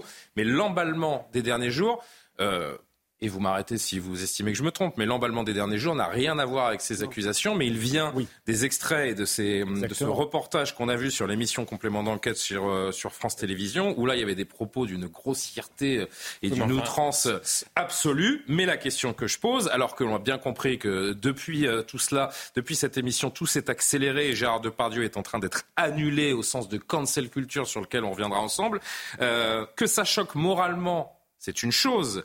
Mais la morale est-elle le droit? Ça, c'est une autre question. Johan, vous voulez réagir? Et de toute façon, chacun a un avis et va commenter. Oui, bah, ces propos, je les ai évidemment entendus comme beaucoup de personnes, j'imagine. Ce sont des propos qui m'ont choqué. Évidemment, euh, on ne tient pas ce genre de propos en public. C'est plus que grossier. Mais est-ce que c'est pour ça qu'on doit être condamné, euh, cloué au pilori de cette manière-là? Non, je, ne crois pas. D'autant que depuis 3-4 jours, il y a une petite musique qui est en train de, venir. Je crois que c'est notre ami Geoffroy Lejeune, notamment au, JDD, qui s'intéresse à cette question. Il semblerait que les mots que l'on prête à Gérard Depardieu sont bien sûr prononcés par lui-même, mais que le, rapport aux images, au moment où il prononce ces mots, notamment après, c'est que cette gamine, c'est insupportable à regarder, et ça, tout le monde est, d'accord là-dessus, mais cette gamine qui est sur un cheval, et il fait des allusions sexuelles sur, cette, mmh. sur cet enfant, a priori, et je prends énormément de pincettes parce que pour l'instant rien n'est avéré, mais il semblerait que complément d'enquête ait un petit peu manipulé les images, que c'est pas ah exactement à ce moment-là qu'il dit ça. Et d'ailleurs, ça fait quatre jours que certains confrères essaient de récupérer les bandes pour comprendre ah qu'est-ce qui est dit à quel moment et que pour l'instant, c'est comment dire rétention de rétention de bande de la part de, nos confrères de France ça, Télé. Ça, on verra bien. Mais... On verra bien. Je prends un maximum de pincettes et je mets tout ça au conditionnel. Mais, mais, dans tous les cas, ça n'y paraît. Écoutez, c'est au public de juger. Ceux qui ne veulent plus regarder les films de Gérard Depardieu parce qu'il aurait tenu ses propos ne regardent plus les films. Mais est-ce que c'est au musée de Grévin de décider comme ça de retirer sa statue? Est-ce que c'est à des chaînes de télé éventuellement de, de, déprogrammer des, des, des, films, etc. C'est privé, hein. Comment? C'est un musée privé. Bah oui, c'est ça. Non mais, non, mais j'entends bien, mais vous vous rendez compte de la portée symbolique que ça représente, que ce soit un musée, un musée privé? Très bien, mais c'est-à-dire que vous condamnez quelqu'un alors qu'il n'a effectivement pas été condamné par la justice. Quoi. C'est parce qu'il n'a pas respecté la morale, parce que je n'en sais rien, mais la présomption d'innocence, parce que c'est lié aussi quand même à cette pas affaire encore de jugé mais déclaré coupable. À cette affaire de viol supposé, ça, ça, ça rajoute quelque chose. C'est-à-dire que oui, mais l'emballement, encore une fois, hein, l'emballement des derniers jours, il n'est dû qu'au reportage de séparer. Non, je pas vous dire pas séparer je pense, l'un et je, pense, et j'en suis, je mettrai mon bras à couper, que la, statue, la hum, statue de Gérard Depardieu serait encore au musée Grévin s'il n'y avait pas eu complément oui, mais d'enquête. s'il n'avait tenu, dernière. s'il n'avait tenu que ses propos, est-ce que la statue y serait encore C'est ça. Les, les deux affaires sont liées. Il y a cette affaire de viol Vous avez qui est raison évidemment euh, Vous sous- avez raison. sous-jacente. Donc, il est condamné avant même que la justice ait eu à s'exprimer. Or, la présomption d'innocence dans un pays comme la France, c'est quand même quelque chose qui est fondamental parce que sinon, dès lors que Qui en personnalité publique, maintenant, la présomption d'innocence n'est jamais Non, mais- respectée mais pour non, lui ça, ou pour personne. C'est dramatique. Et il tient sa Légion d'honneur à la disposition de la ministre de la Culture. mais Après la malgré- du Voilà, je le rappelle aussi. Ça, ça, c'est beaucoup plus intéressant. Ensuite, je, je laisse Jean-Sébastien faire un jour, mais euh, le musée Grévin est une institution privée. Ce qui me pose problème, c'est que la ministre de la Culture, Rima Abdul-Malak, se soit encore invitée indûment dans ce débat euh, de, de- de manière intempestive et non respectueuse de l'état de droit et de la présomption d'innocence. Voilà. Bah, Au-delà Bon. de l'état de Allez, on droit, finit le tour de la table. Ceux qui n'ont pas encore donné pas leur avis. qu'elle peut décider. Elle n'est pas grand maître. En euh, plus. de- Moi- je- je voulais juste revenir en- Mais pardon, j'aimerais bien aller au bout d'une phrase. Euh, moi, je pense qu'il faut distinguer. non, mais non, mais c'est. moi, je pense qu'il faut vraiment distinguer les ac- la liberté d'expression et quand même les accusations. Il y a des accusations multiples à l'encontre de Gérald, de Gérard Depardieu. Ça n'est pas totalement tombé du ciel et ça n'est pas que l'émission complément d'enquête qui a généré ce à quoi on assiste maintenant. Tous les artistes qui ont eu des, euh, des- des- qui ont fait des qui ont commis des impairs ou fait des faux pas dans leur Non, vie. euh, C'est à la justice annulés. de se prononcer, mais Je pense enfin. qu'il y aurait plus grand chose à regarder ou à, Oui, ou à lire enfin, hein, dans ce euh, pays. Ne hein. soyons pas hypocrites non plus. On est capable de s'émouvoir d'autres faits qui ne sont pas plus jugés et où ce sont des accusations euh, de viol aussi. Donc, ben, euh, je veux dire, il y a des faits divers, il y en a en permanence où on réagit. Chacun est invité de toute façon dans notre société à se prononcer avant même que les choses ne soient jugées. Maintenant Mm. que ça crée un trouble moral, dans la mesure où il n'y a pas une seule accusation, des accusations, il y en a quand même plusieurs. Donc, euh, encore une fois, ça sera à la justice de se prononcer. Moi, où je trouve juste que collectivement, on cède à une illusion absolue, c'est en imaginant que parce qu'on éliminerait on effacerait Gérard Depardieu ou X accusé de je ne sais quoi, on aurait éliminé le problème. Nous ne réglerons jamais la question des violences sexuelles ou, quelque, ou celle du racisme ou quelque question que ce soit par la cancel culture. Nous le réglerons en s'attaquant aux racines Parce du que si on va au bout des choses, si on va des- au bout des choses dans un futur imaginaire où Gérard Depardieu serait euh, condamné pour viol, qu'on- on passe plus aucun de ses Mais films non, à la absurde. télévision On française. va pas renoncer à de- Catherine la Deneuve fin dans des Dernier temps. Métro. oui, mais non, Mais- non, c'est mais c'est, je veux dire, c'est la logique de. Mais non, mais la de statue de ce Gérard de Depardieu, non, la statue de Gérard Depardieu, c'est encore autre chose qu'un film dans lequel est Gérard Depardieu. A priori, il est rare qu'il ait été Bah, je trouve le qu'il y a une logique un et le petit peu similaire et de que les, gens qui ont fait retirer la, la statue de Gérard Depardieu, je pense que le jour où il est condamné, et même avant qu'il soit condamné, n'ont pas envie de voir des films de Gérard Depardieu à la télévision. Et veut qu'il soit totalement annulé euh, où qu'il soit. En tout cas, la gauche n'a aucune leçon à donner parce que entre la nominesse, la reconduction de Jack Lang à tête Oui. de l'Institut du De monde 84 arabe et les pérégrinations politiques de Daniel Cohn-Bendit entre la majorité présidentielle et la liste de Raphaël Glucksmann pour les européennes, franchement, elle a aucune leçon à donner. Bon, euh, un ou deux derniers mots, Maxime Oui, Thiebaud. non, je voulais juste dire dire Allez. y a quand même un plus grand mal que tout ce qu'on reproche aujourd'hui à M. Depardieu, c'est de ne pas respecter la présomption d'innocence et la liberté d'expression. Parce qu'il y a quand même une tangente depuis quelques années en France où la liberté d'expression se réduit considérablement, alors qu'on est quand même un pays qui, par définition, doit laisser les personnes s'exprimer et qui n'ont à répondre leur abus d'expression que devant le juge pénal lorsque leur responsabilité pénale est engagée. J'en ai un petit peu, enfin, sincèrement, en qualité, pour le coup, de, défenseur, en qualité d'avocat, que de voir des gens qui ne maîtrisent pas en plus les tenants et les aboutissants euh, du droit de la presse venir juger des propos qui peuvent être tenus par des personnes et surtout de ne pas respecter la présomption d'innocence qui est quand même un gage essentiel. Parce qu'il ne faut quand même pas oublier une chose, c'est qu'il est présumé innocent des faits qui lui sont reprochés aujourd'hui jusqu'au jour où il sera définitivement condamné, s'il venait définitivement condamné.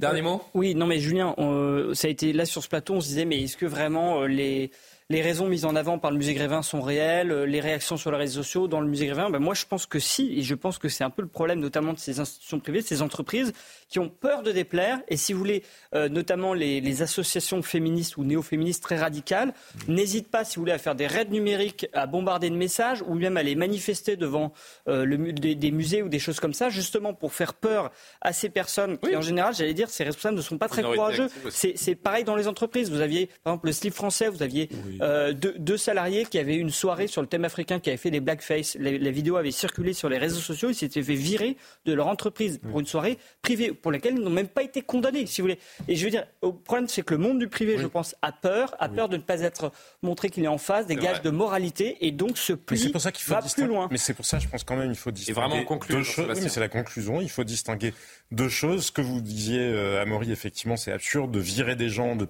a fortiori euh, quand il n'y a aucune procédure sur des considérations purement morales. dangereux. Mais la liberté, c'est oui, c'est absurde et dangereux. Mais la liberté d'expression, c'est aussi le droit d'exprimer sa réprobation par rapport à des propos. Ça n'a rien à voir avec ah la, la présomption d'innocence sur les accusations de viol. Non, mais on saura que le musée Grévin a du mal avec la liberté d'expression. C'est aussi ça qu'il faut exprimer ce soir, c'est que le musée Grévin a du mal avec la liberté fondamentale. La CFP, bah, très bien. Allez, on chers amis. Voilà je pense que les gens ne plus aller pouvez dire sur Gérard Depardieu et ce, et ce témoignage de Julie Depardieu qui est venue donc euh, témoigner après cette tribune de la famille Depardieu. D'ailleurs, j'ai oublié de le mentionner dans le, dans le JDD, 24 heures plus tard, Julie Depardieu qui est venue s'exprimer chez Pascal Pro et vous l'avez donc euh, entendu. La CMP qui nous tient en, haleine jusqu'à la fin de cette émission.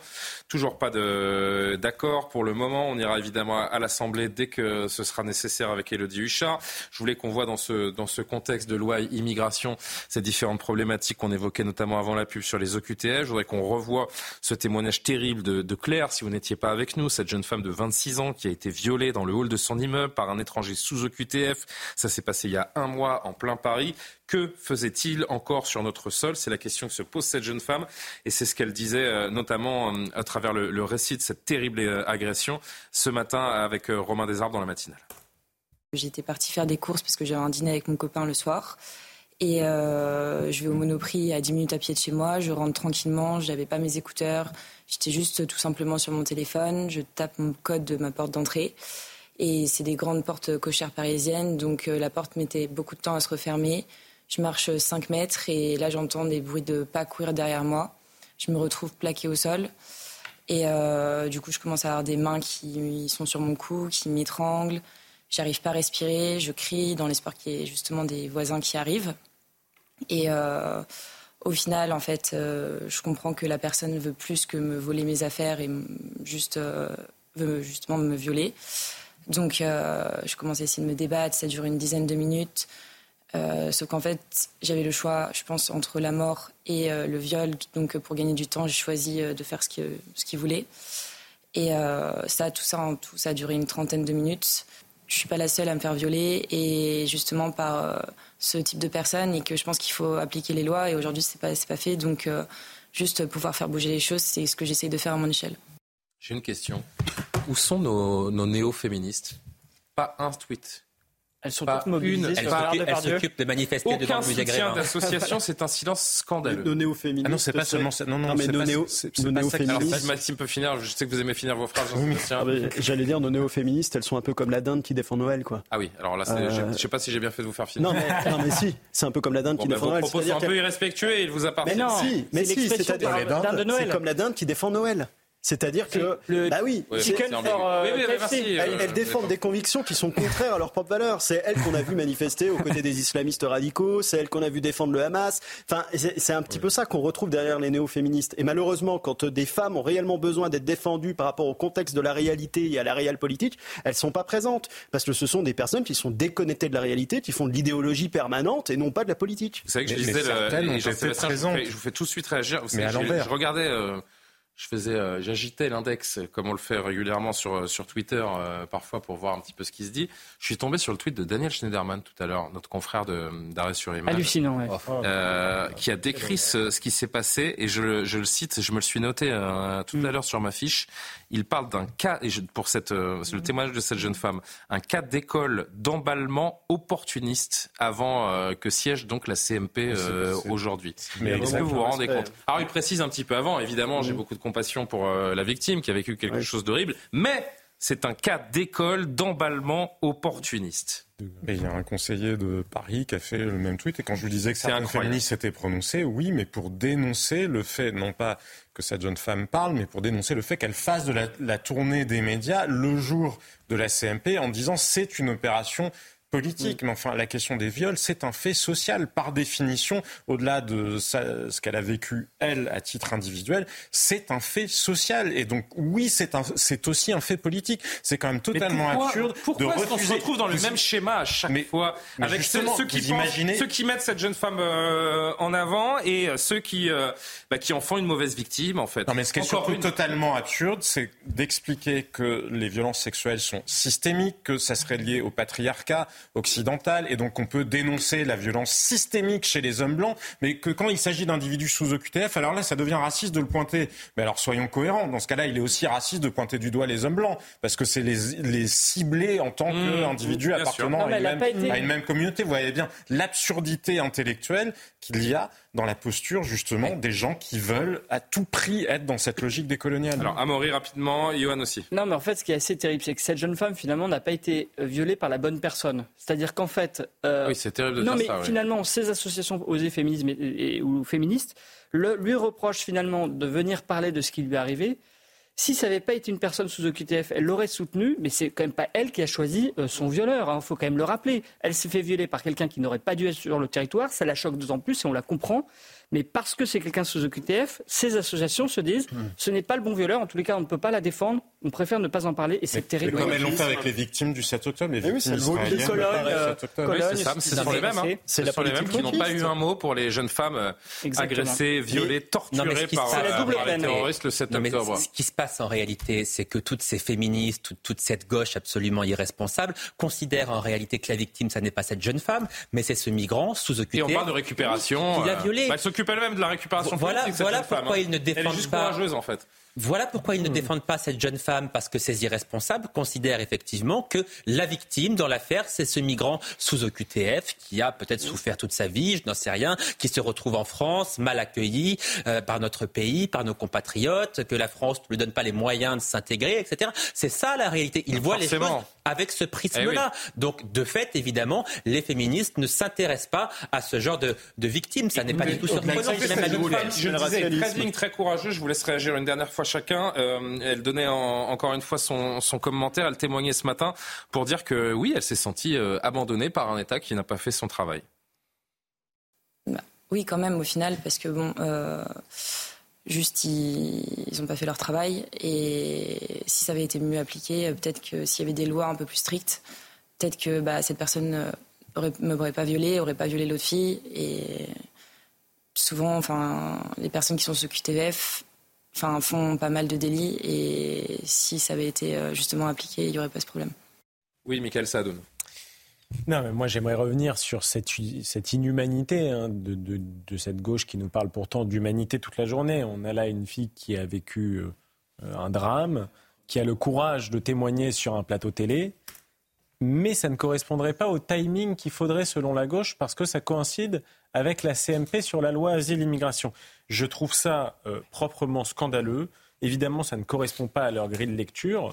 Euh, je leur ferai quand même remarquer que, à la différence d'eux, nous, sur ce plateau, je pense que je peux parler en notre nom, nous condamnons toutes les formes de violence. Et moi, que le violeur soit noir, blanc, euh, à poids ou à rayures, je veux qu'une violence brutale s'abatte sur lui. Voilà. Donc, de manière supprimer les lois qui protègent les délinquants étrangers dans notre pays. Indifférenciée. Mais donc, si la gauche ne veut pas prendre en compte le fait qu'il y a quand même une seule civilisation dans le monde où le viol est fortement réprimé et condamné moralement. C'est la civilisation occidentale. Désolé de vous le dire, ailleurs dans le monde, ça se passe un petit peu moins bien pour les mmh. femmes. Mmh. Si la gauche continue à avoir un focus malsain sur l'homme blanc occidental à abattre, plutôt que de prendre en compte le fait que, par exemple, dans les transports en commun en Ile-de-France, 63% des agressions sexuelles sont commises par des étrangers, elle ne peut pas se revendiquer féministe, cette gauche, voyez-vous. Je suis plus féministe. Et pardon de le dire pour conclure, et, avant de donner la main à Maurice sur un autre sujet, on en a dit un mot dans la, dans la première heure, Johan, mais je voudrais le, redire à nos téléspectateurs qui nous ont rejoints euh, pour cette deuxième heure.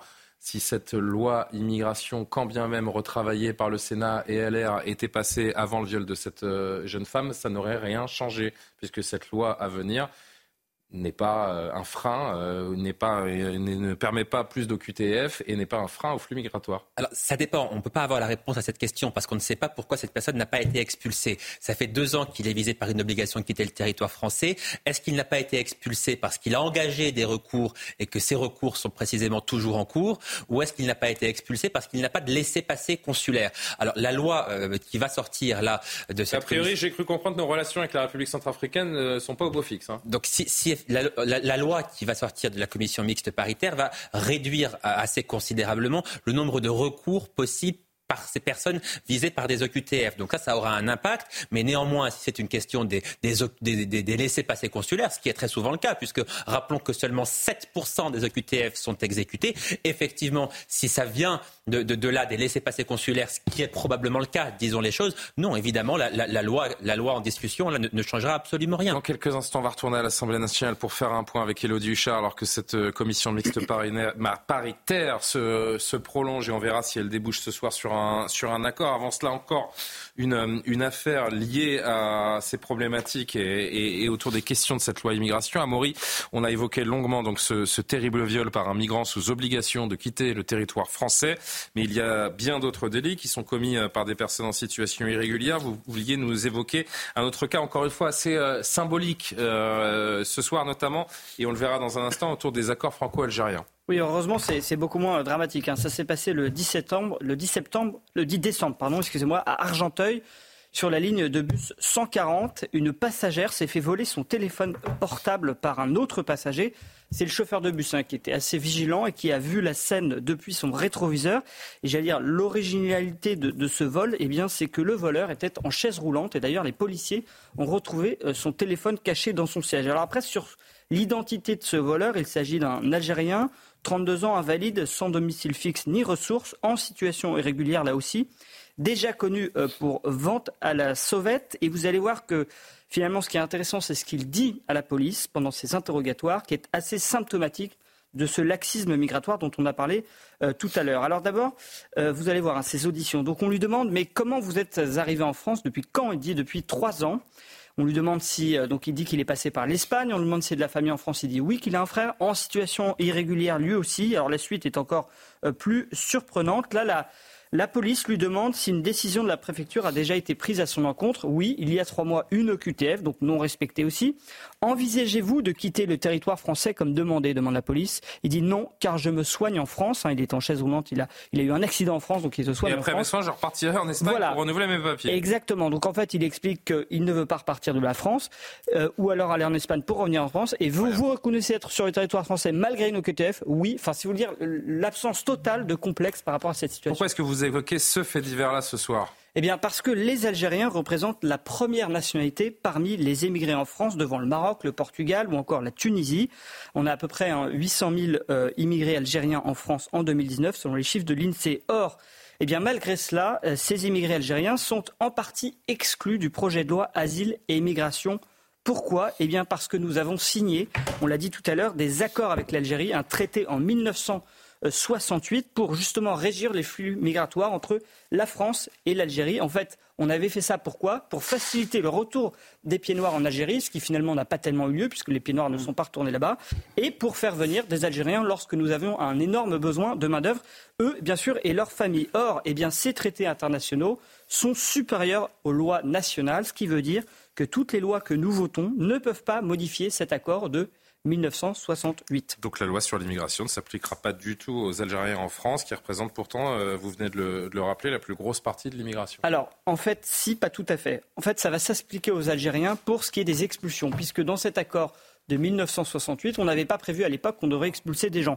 Donc le volet des expulsions euh, de cette loi va s'appliquer aux Algériens, mais les Algériens bénéficieront toujours du régime d'exception qui est prévu dans ces accords. Par exemple, la facilité pour les conjoints dans le cadre du regroupement familial de, venir en France sans condition d'intégration, ce qui n'est pas le cas pour les autres immigrés. les facilités de régulation, encore l'octroi de certains visas euh, pour ces étrangers. Alors, en fait, il y a, euh, si vous voulez, pour, pour correspondre à l'attente des Français, je vous rappelle que 70% d'entre eux voudraient revenir sur ces accords, eh bien, il faudrait revenir là-dessus. Et là, il y a deux, options pour que vraiment la politique migratoire soit efficace. Soit on renégocie euh, ces euh, accords, ça a déjà été le cas à trois reprises par le passé. C'est d'ailleurs l'option envisagée euh, par la droite, c'est ce que demande la droite, Édouard Philippe, les Républicains, c'est ce que demande l'opinion publique. Hein, je l'ai dit, 70% des Français soit on renégocie ces accords, pardon, et ça c'est ce que veut le gouvernement. Euh, mais pourquoi est-ce que le gouvernement finalement ne veut pas en fait euh, casser ces accords totalement? C'est qu'il a peur, eh bien qu'on y perde plus qu'on y gagne, parce que figurez-vous qu'avec l'Algérie, il y a beaucoup de gaz en Algérie? Non, alors il y a aussi voilà, il y a, sûrement ça, il y a ce qui est économique, mais il y a aussi la mmh. coopération avec le terrorisme la coopération dans la lutte contre la criminalité et les laissés-passer consulaires. Et donc, si vous voulez, c'est le paradoxe. C'est qu'à la fois, parce qu'il y a une énorme diaspora algérienne en France, on a besoin de cette coopération. Et du coup, on n'arrive plus à mettre fin à cette vanne d'ouverture qu'on avait fait avec ces accords. Merci beaucoup, euh, Amorica. Euh, très euh, symbolique, symptomatique, je le disais. Je rappelle ce, sondage hein, publié hier dans le JDD. 71% des Français souhaitent la rupture de cet accord de 1960 avec l'Algérie, et accord qui, je le rappelle, donc euh, relève du droit international et non de la loi ordinaire, facilite l'installation des Algériens sur le sol français, signé en 68, alors que la France manquait de main d'œuvre, sauf que nous sommes en 2021. Euh, 2023. 2023. Oui, non, pardon, parce que j'ai le chiffre de, de l'Insee en 2021 qui décompte 887 100 ressortissants euh, algériens, la communauté étrangère la plus importante de France. En effet, nous sommes même quasiment en 2024. N'est-il pas venu euh, le temps de renégocier cette cet accord Michael Oui, c'est sûr et certain. Euh, après, il faut assumer un bras de fer ou pas? Oui, il faut assumer un bras de fer avec euh, l'État algérien. Je pense qu'on en a le pouvoir et qu'il dépend aussi de nous pour beaucoup de choses. Je crois que la France est un marché d'exportation. Je crois que la France donne des visas pour de nombreux Algériens qui viennent encore travailler en France. Ceci dit, euh, le tort n'est pas exclusivement du fait des immigrations qui sont venues. Il y a deux choses dans ce qu'a dit Amaury qui m'ont semblé très intéressantes. C'est d'abord le fait que ces accords ont été établis dans un moment où on a fait venir énormément de gens pour travailler ici et où, à mon avis, on a eu tort de considérer uniquement l'aspect économique des choses parce que ces gens avaient une culture, une civilisation. La deuxième chose, c'est qu'il y a aussi une dégradation de la situation puisque la première génération qui est arrivée en France a posé moins de problèmes que celle qui existe aujourd'hui. Pourquoi? Parce que la France s'est reniée elle-même. Elle a, elle a renié ses propres valeurs, son propre contenu. Elle a refusé de transmettre quelque chose à ceux qui arrivaient. Et personnellement, je pense que c'est plus facile d'arriver dans la France de Jean-Paul Belmondo et du général de Gaulle que d'arriver dans la France de, bon, je ne vais pas citer des personnalités, mais, vous voyez ce que je veux dire. Oui, on, a renoncé à transmettre un contenu à ces gens qui sont venus chez nous. Oui, mais il y a aussi l'Algérie, je pense, la politique de l'Algérie qui nourrit cette haine de la France. Et c'est-à-dire que quand il y a eu l'indépendance, tout, tout, le, finalement, la légitimité du gouvernement euh, en Algérie, c'est assez paradoxal. À la fois, ça repose sur justement ces accords de 68 mhm. avec des visas qu'on octroie aux Algériens pour leur permettre d'aller en France, et en même temps, cette détestation de la France, ce discours de haine contre la France qui, qui a permis de construire l'Algérie indépendante. Mais là, les Algériens, Maxime Thiebaud, ça. un dernier mot avec Maxime Thiebaud. Pourquoi les Algériens seraient, seraient privilégiés, sachant que les, les relations diplomatiques, on l'a tous euh, bien compris, sont compliqué Il n'y a aucune raison objective.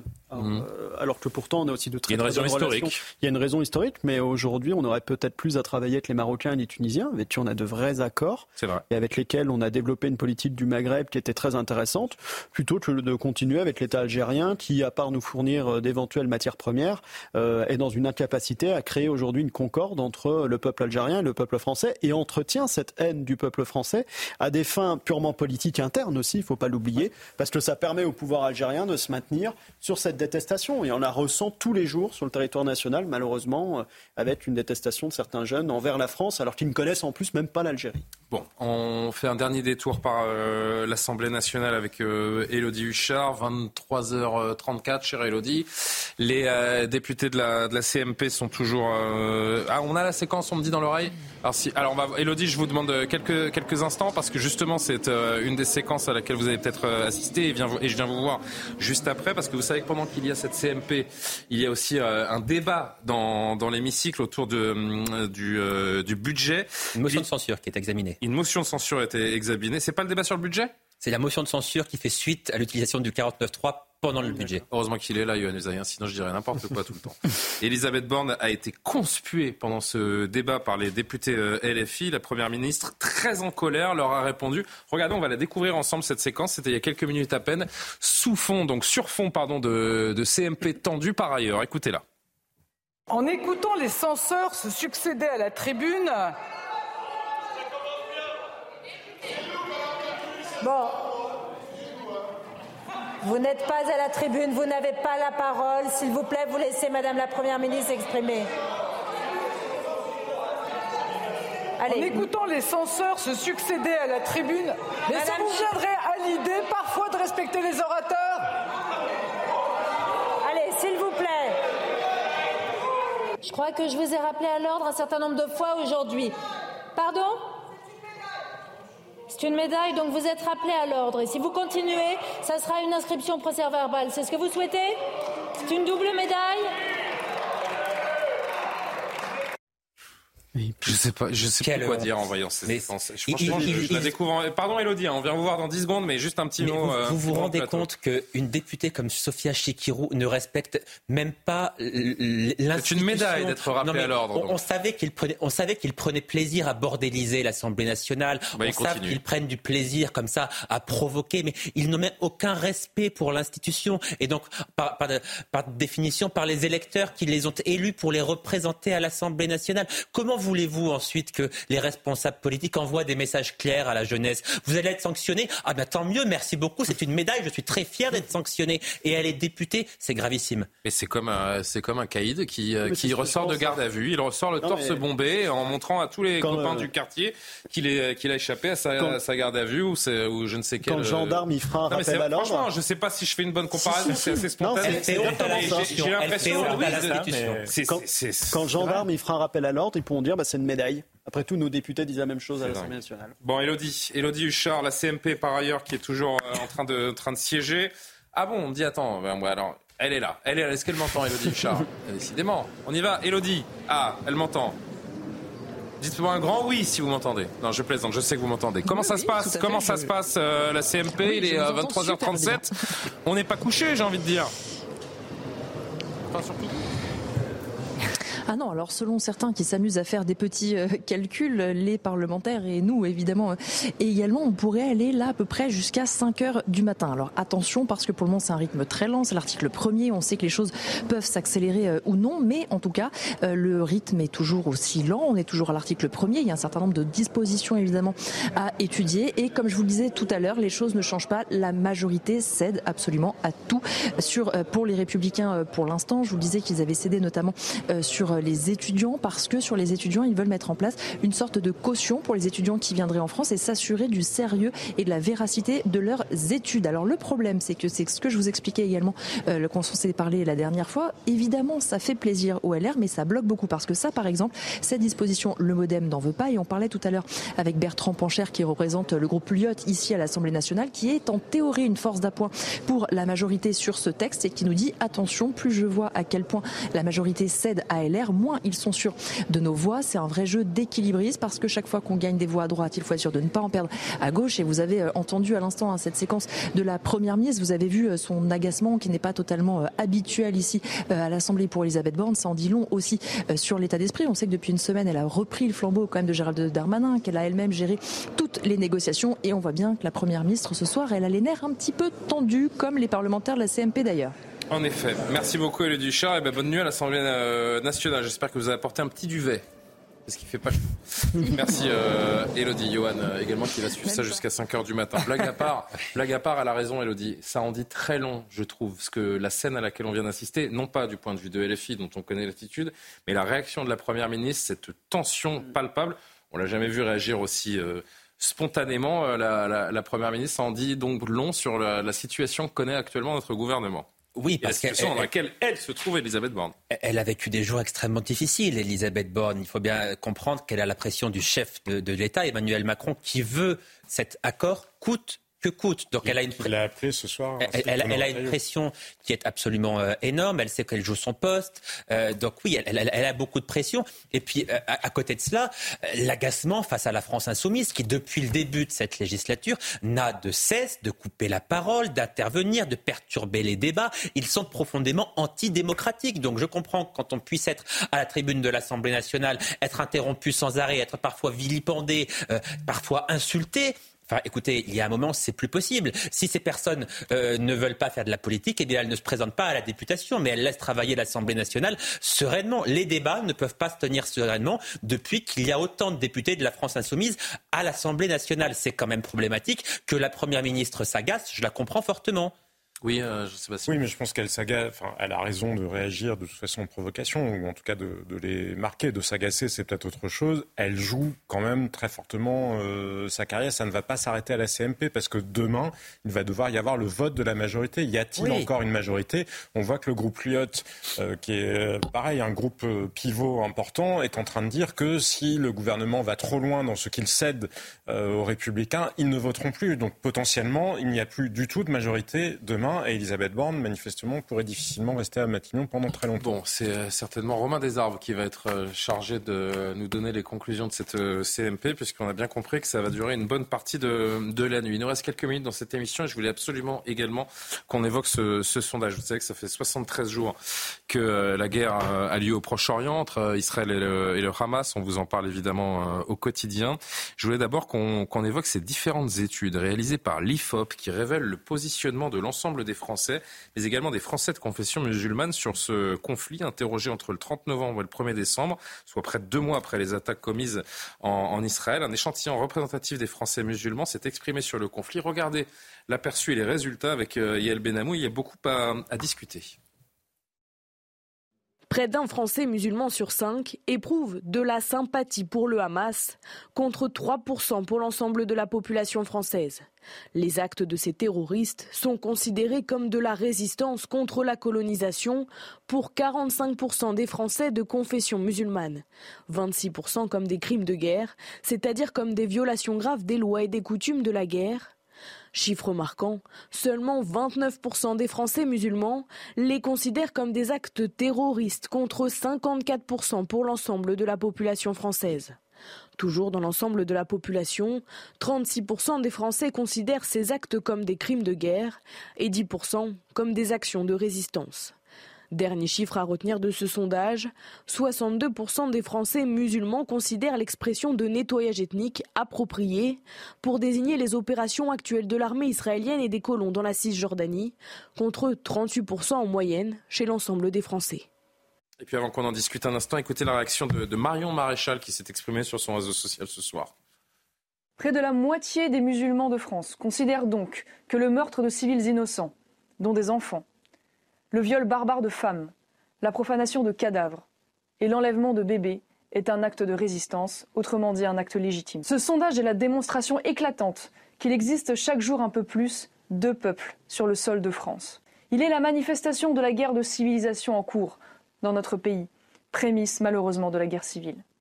Maxime Thiebaud, un Français musulman sur cinq éprouve de la sympathie pour le Hamas, 45% des sondés parle d'un acte de résistance pour évoquer cette attaque. 45%.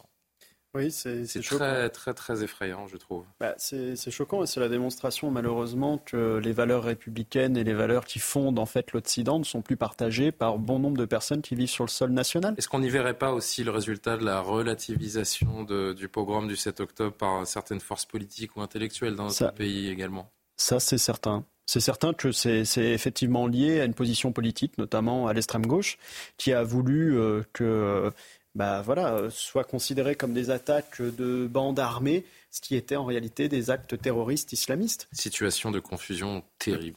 Ah bah oui, oui, non mais c'est sûr. Pour l'unité de notre nation. Oui, Euh, euh, fille a une responsabilité là-dedans, mais la fille n'est que la traduction d'un état d'esprit qu'il y a dans le pays. Euh, dans les sondages, et je ne pense pas qu'à LFI. Hein. Ça, c'est sûr et certain. Et des médias aussi qui font très bien leur travail. Je pense notamment à J+, qui est une branche d'Al Jazeera, et que Rima Abdul Malak ne condamne jamais. Elle préfère se condamner, se, se, se, se concentrer sur, le JDD, sur les, les, vrais problèmes pour ce pays, vous savez bien. Euh, donc, il y a une corrélation entre ces opinions-là et le niveau de religion, l'orientation politique et malheureusement aussi l'âge. Les générations qui viennent sont de plus en plus radicalisées sur le sujet, elles sont de plus en plus désinformées aussi, je le pense, ça joue dans la balance.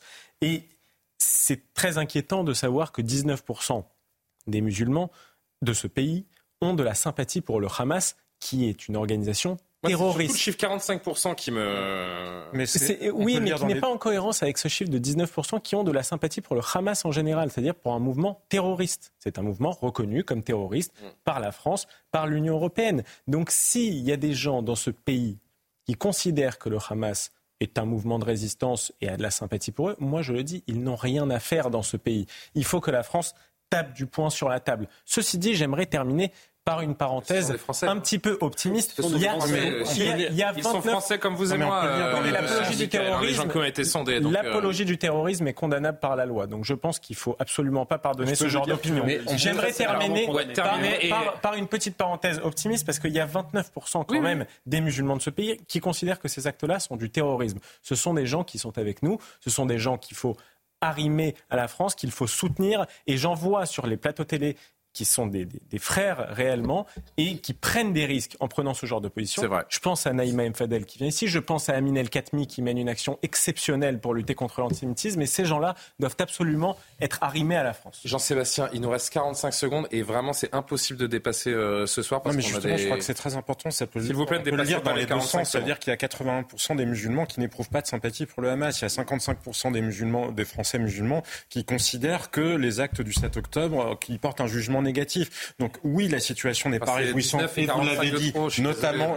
Oui, mais enfin, euh, ça n'empêche pas que les autres existent. Pardon, je suis désolé. évidemment, mais évidemment. Mais, mais donc appuyons-nous. Mais on n'en parle pas parce que c'est une évidence. Ce sont ben non, ben je suis désolé. Moi, je ne suis pas d'accord. Il faut en parler parce que précisément, ne laissons pas à la France insoumise ou à certains le fait de réduire les musulmans à une, appartenance, enfin une assignation euh, politique au motif de leur confession ou de leur origine. Il y a beaucoup de Français musulmans qui, pour le coup, quand même partagent plutôt les valeurs du reste des Français. Et c'est aussi à cela, et vous le disiez, qu'il faut s'adresser et qu'il faut arrimer à la République. Je vous remercie à tous en tout cas pour vos analyses et vos commentaires tout au long de cette euh, émission. C'est la fin de ce soir info. Je remercie Martin Mazur, Maxime Fer notamment, qui euh, m'ont aidé à, préparer cette émission. Coralie Deleplace évidemment euh, également. L'édition de la nuit, c'est avec Barbara Durand ce soir.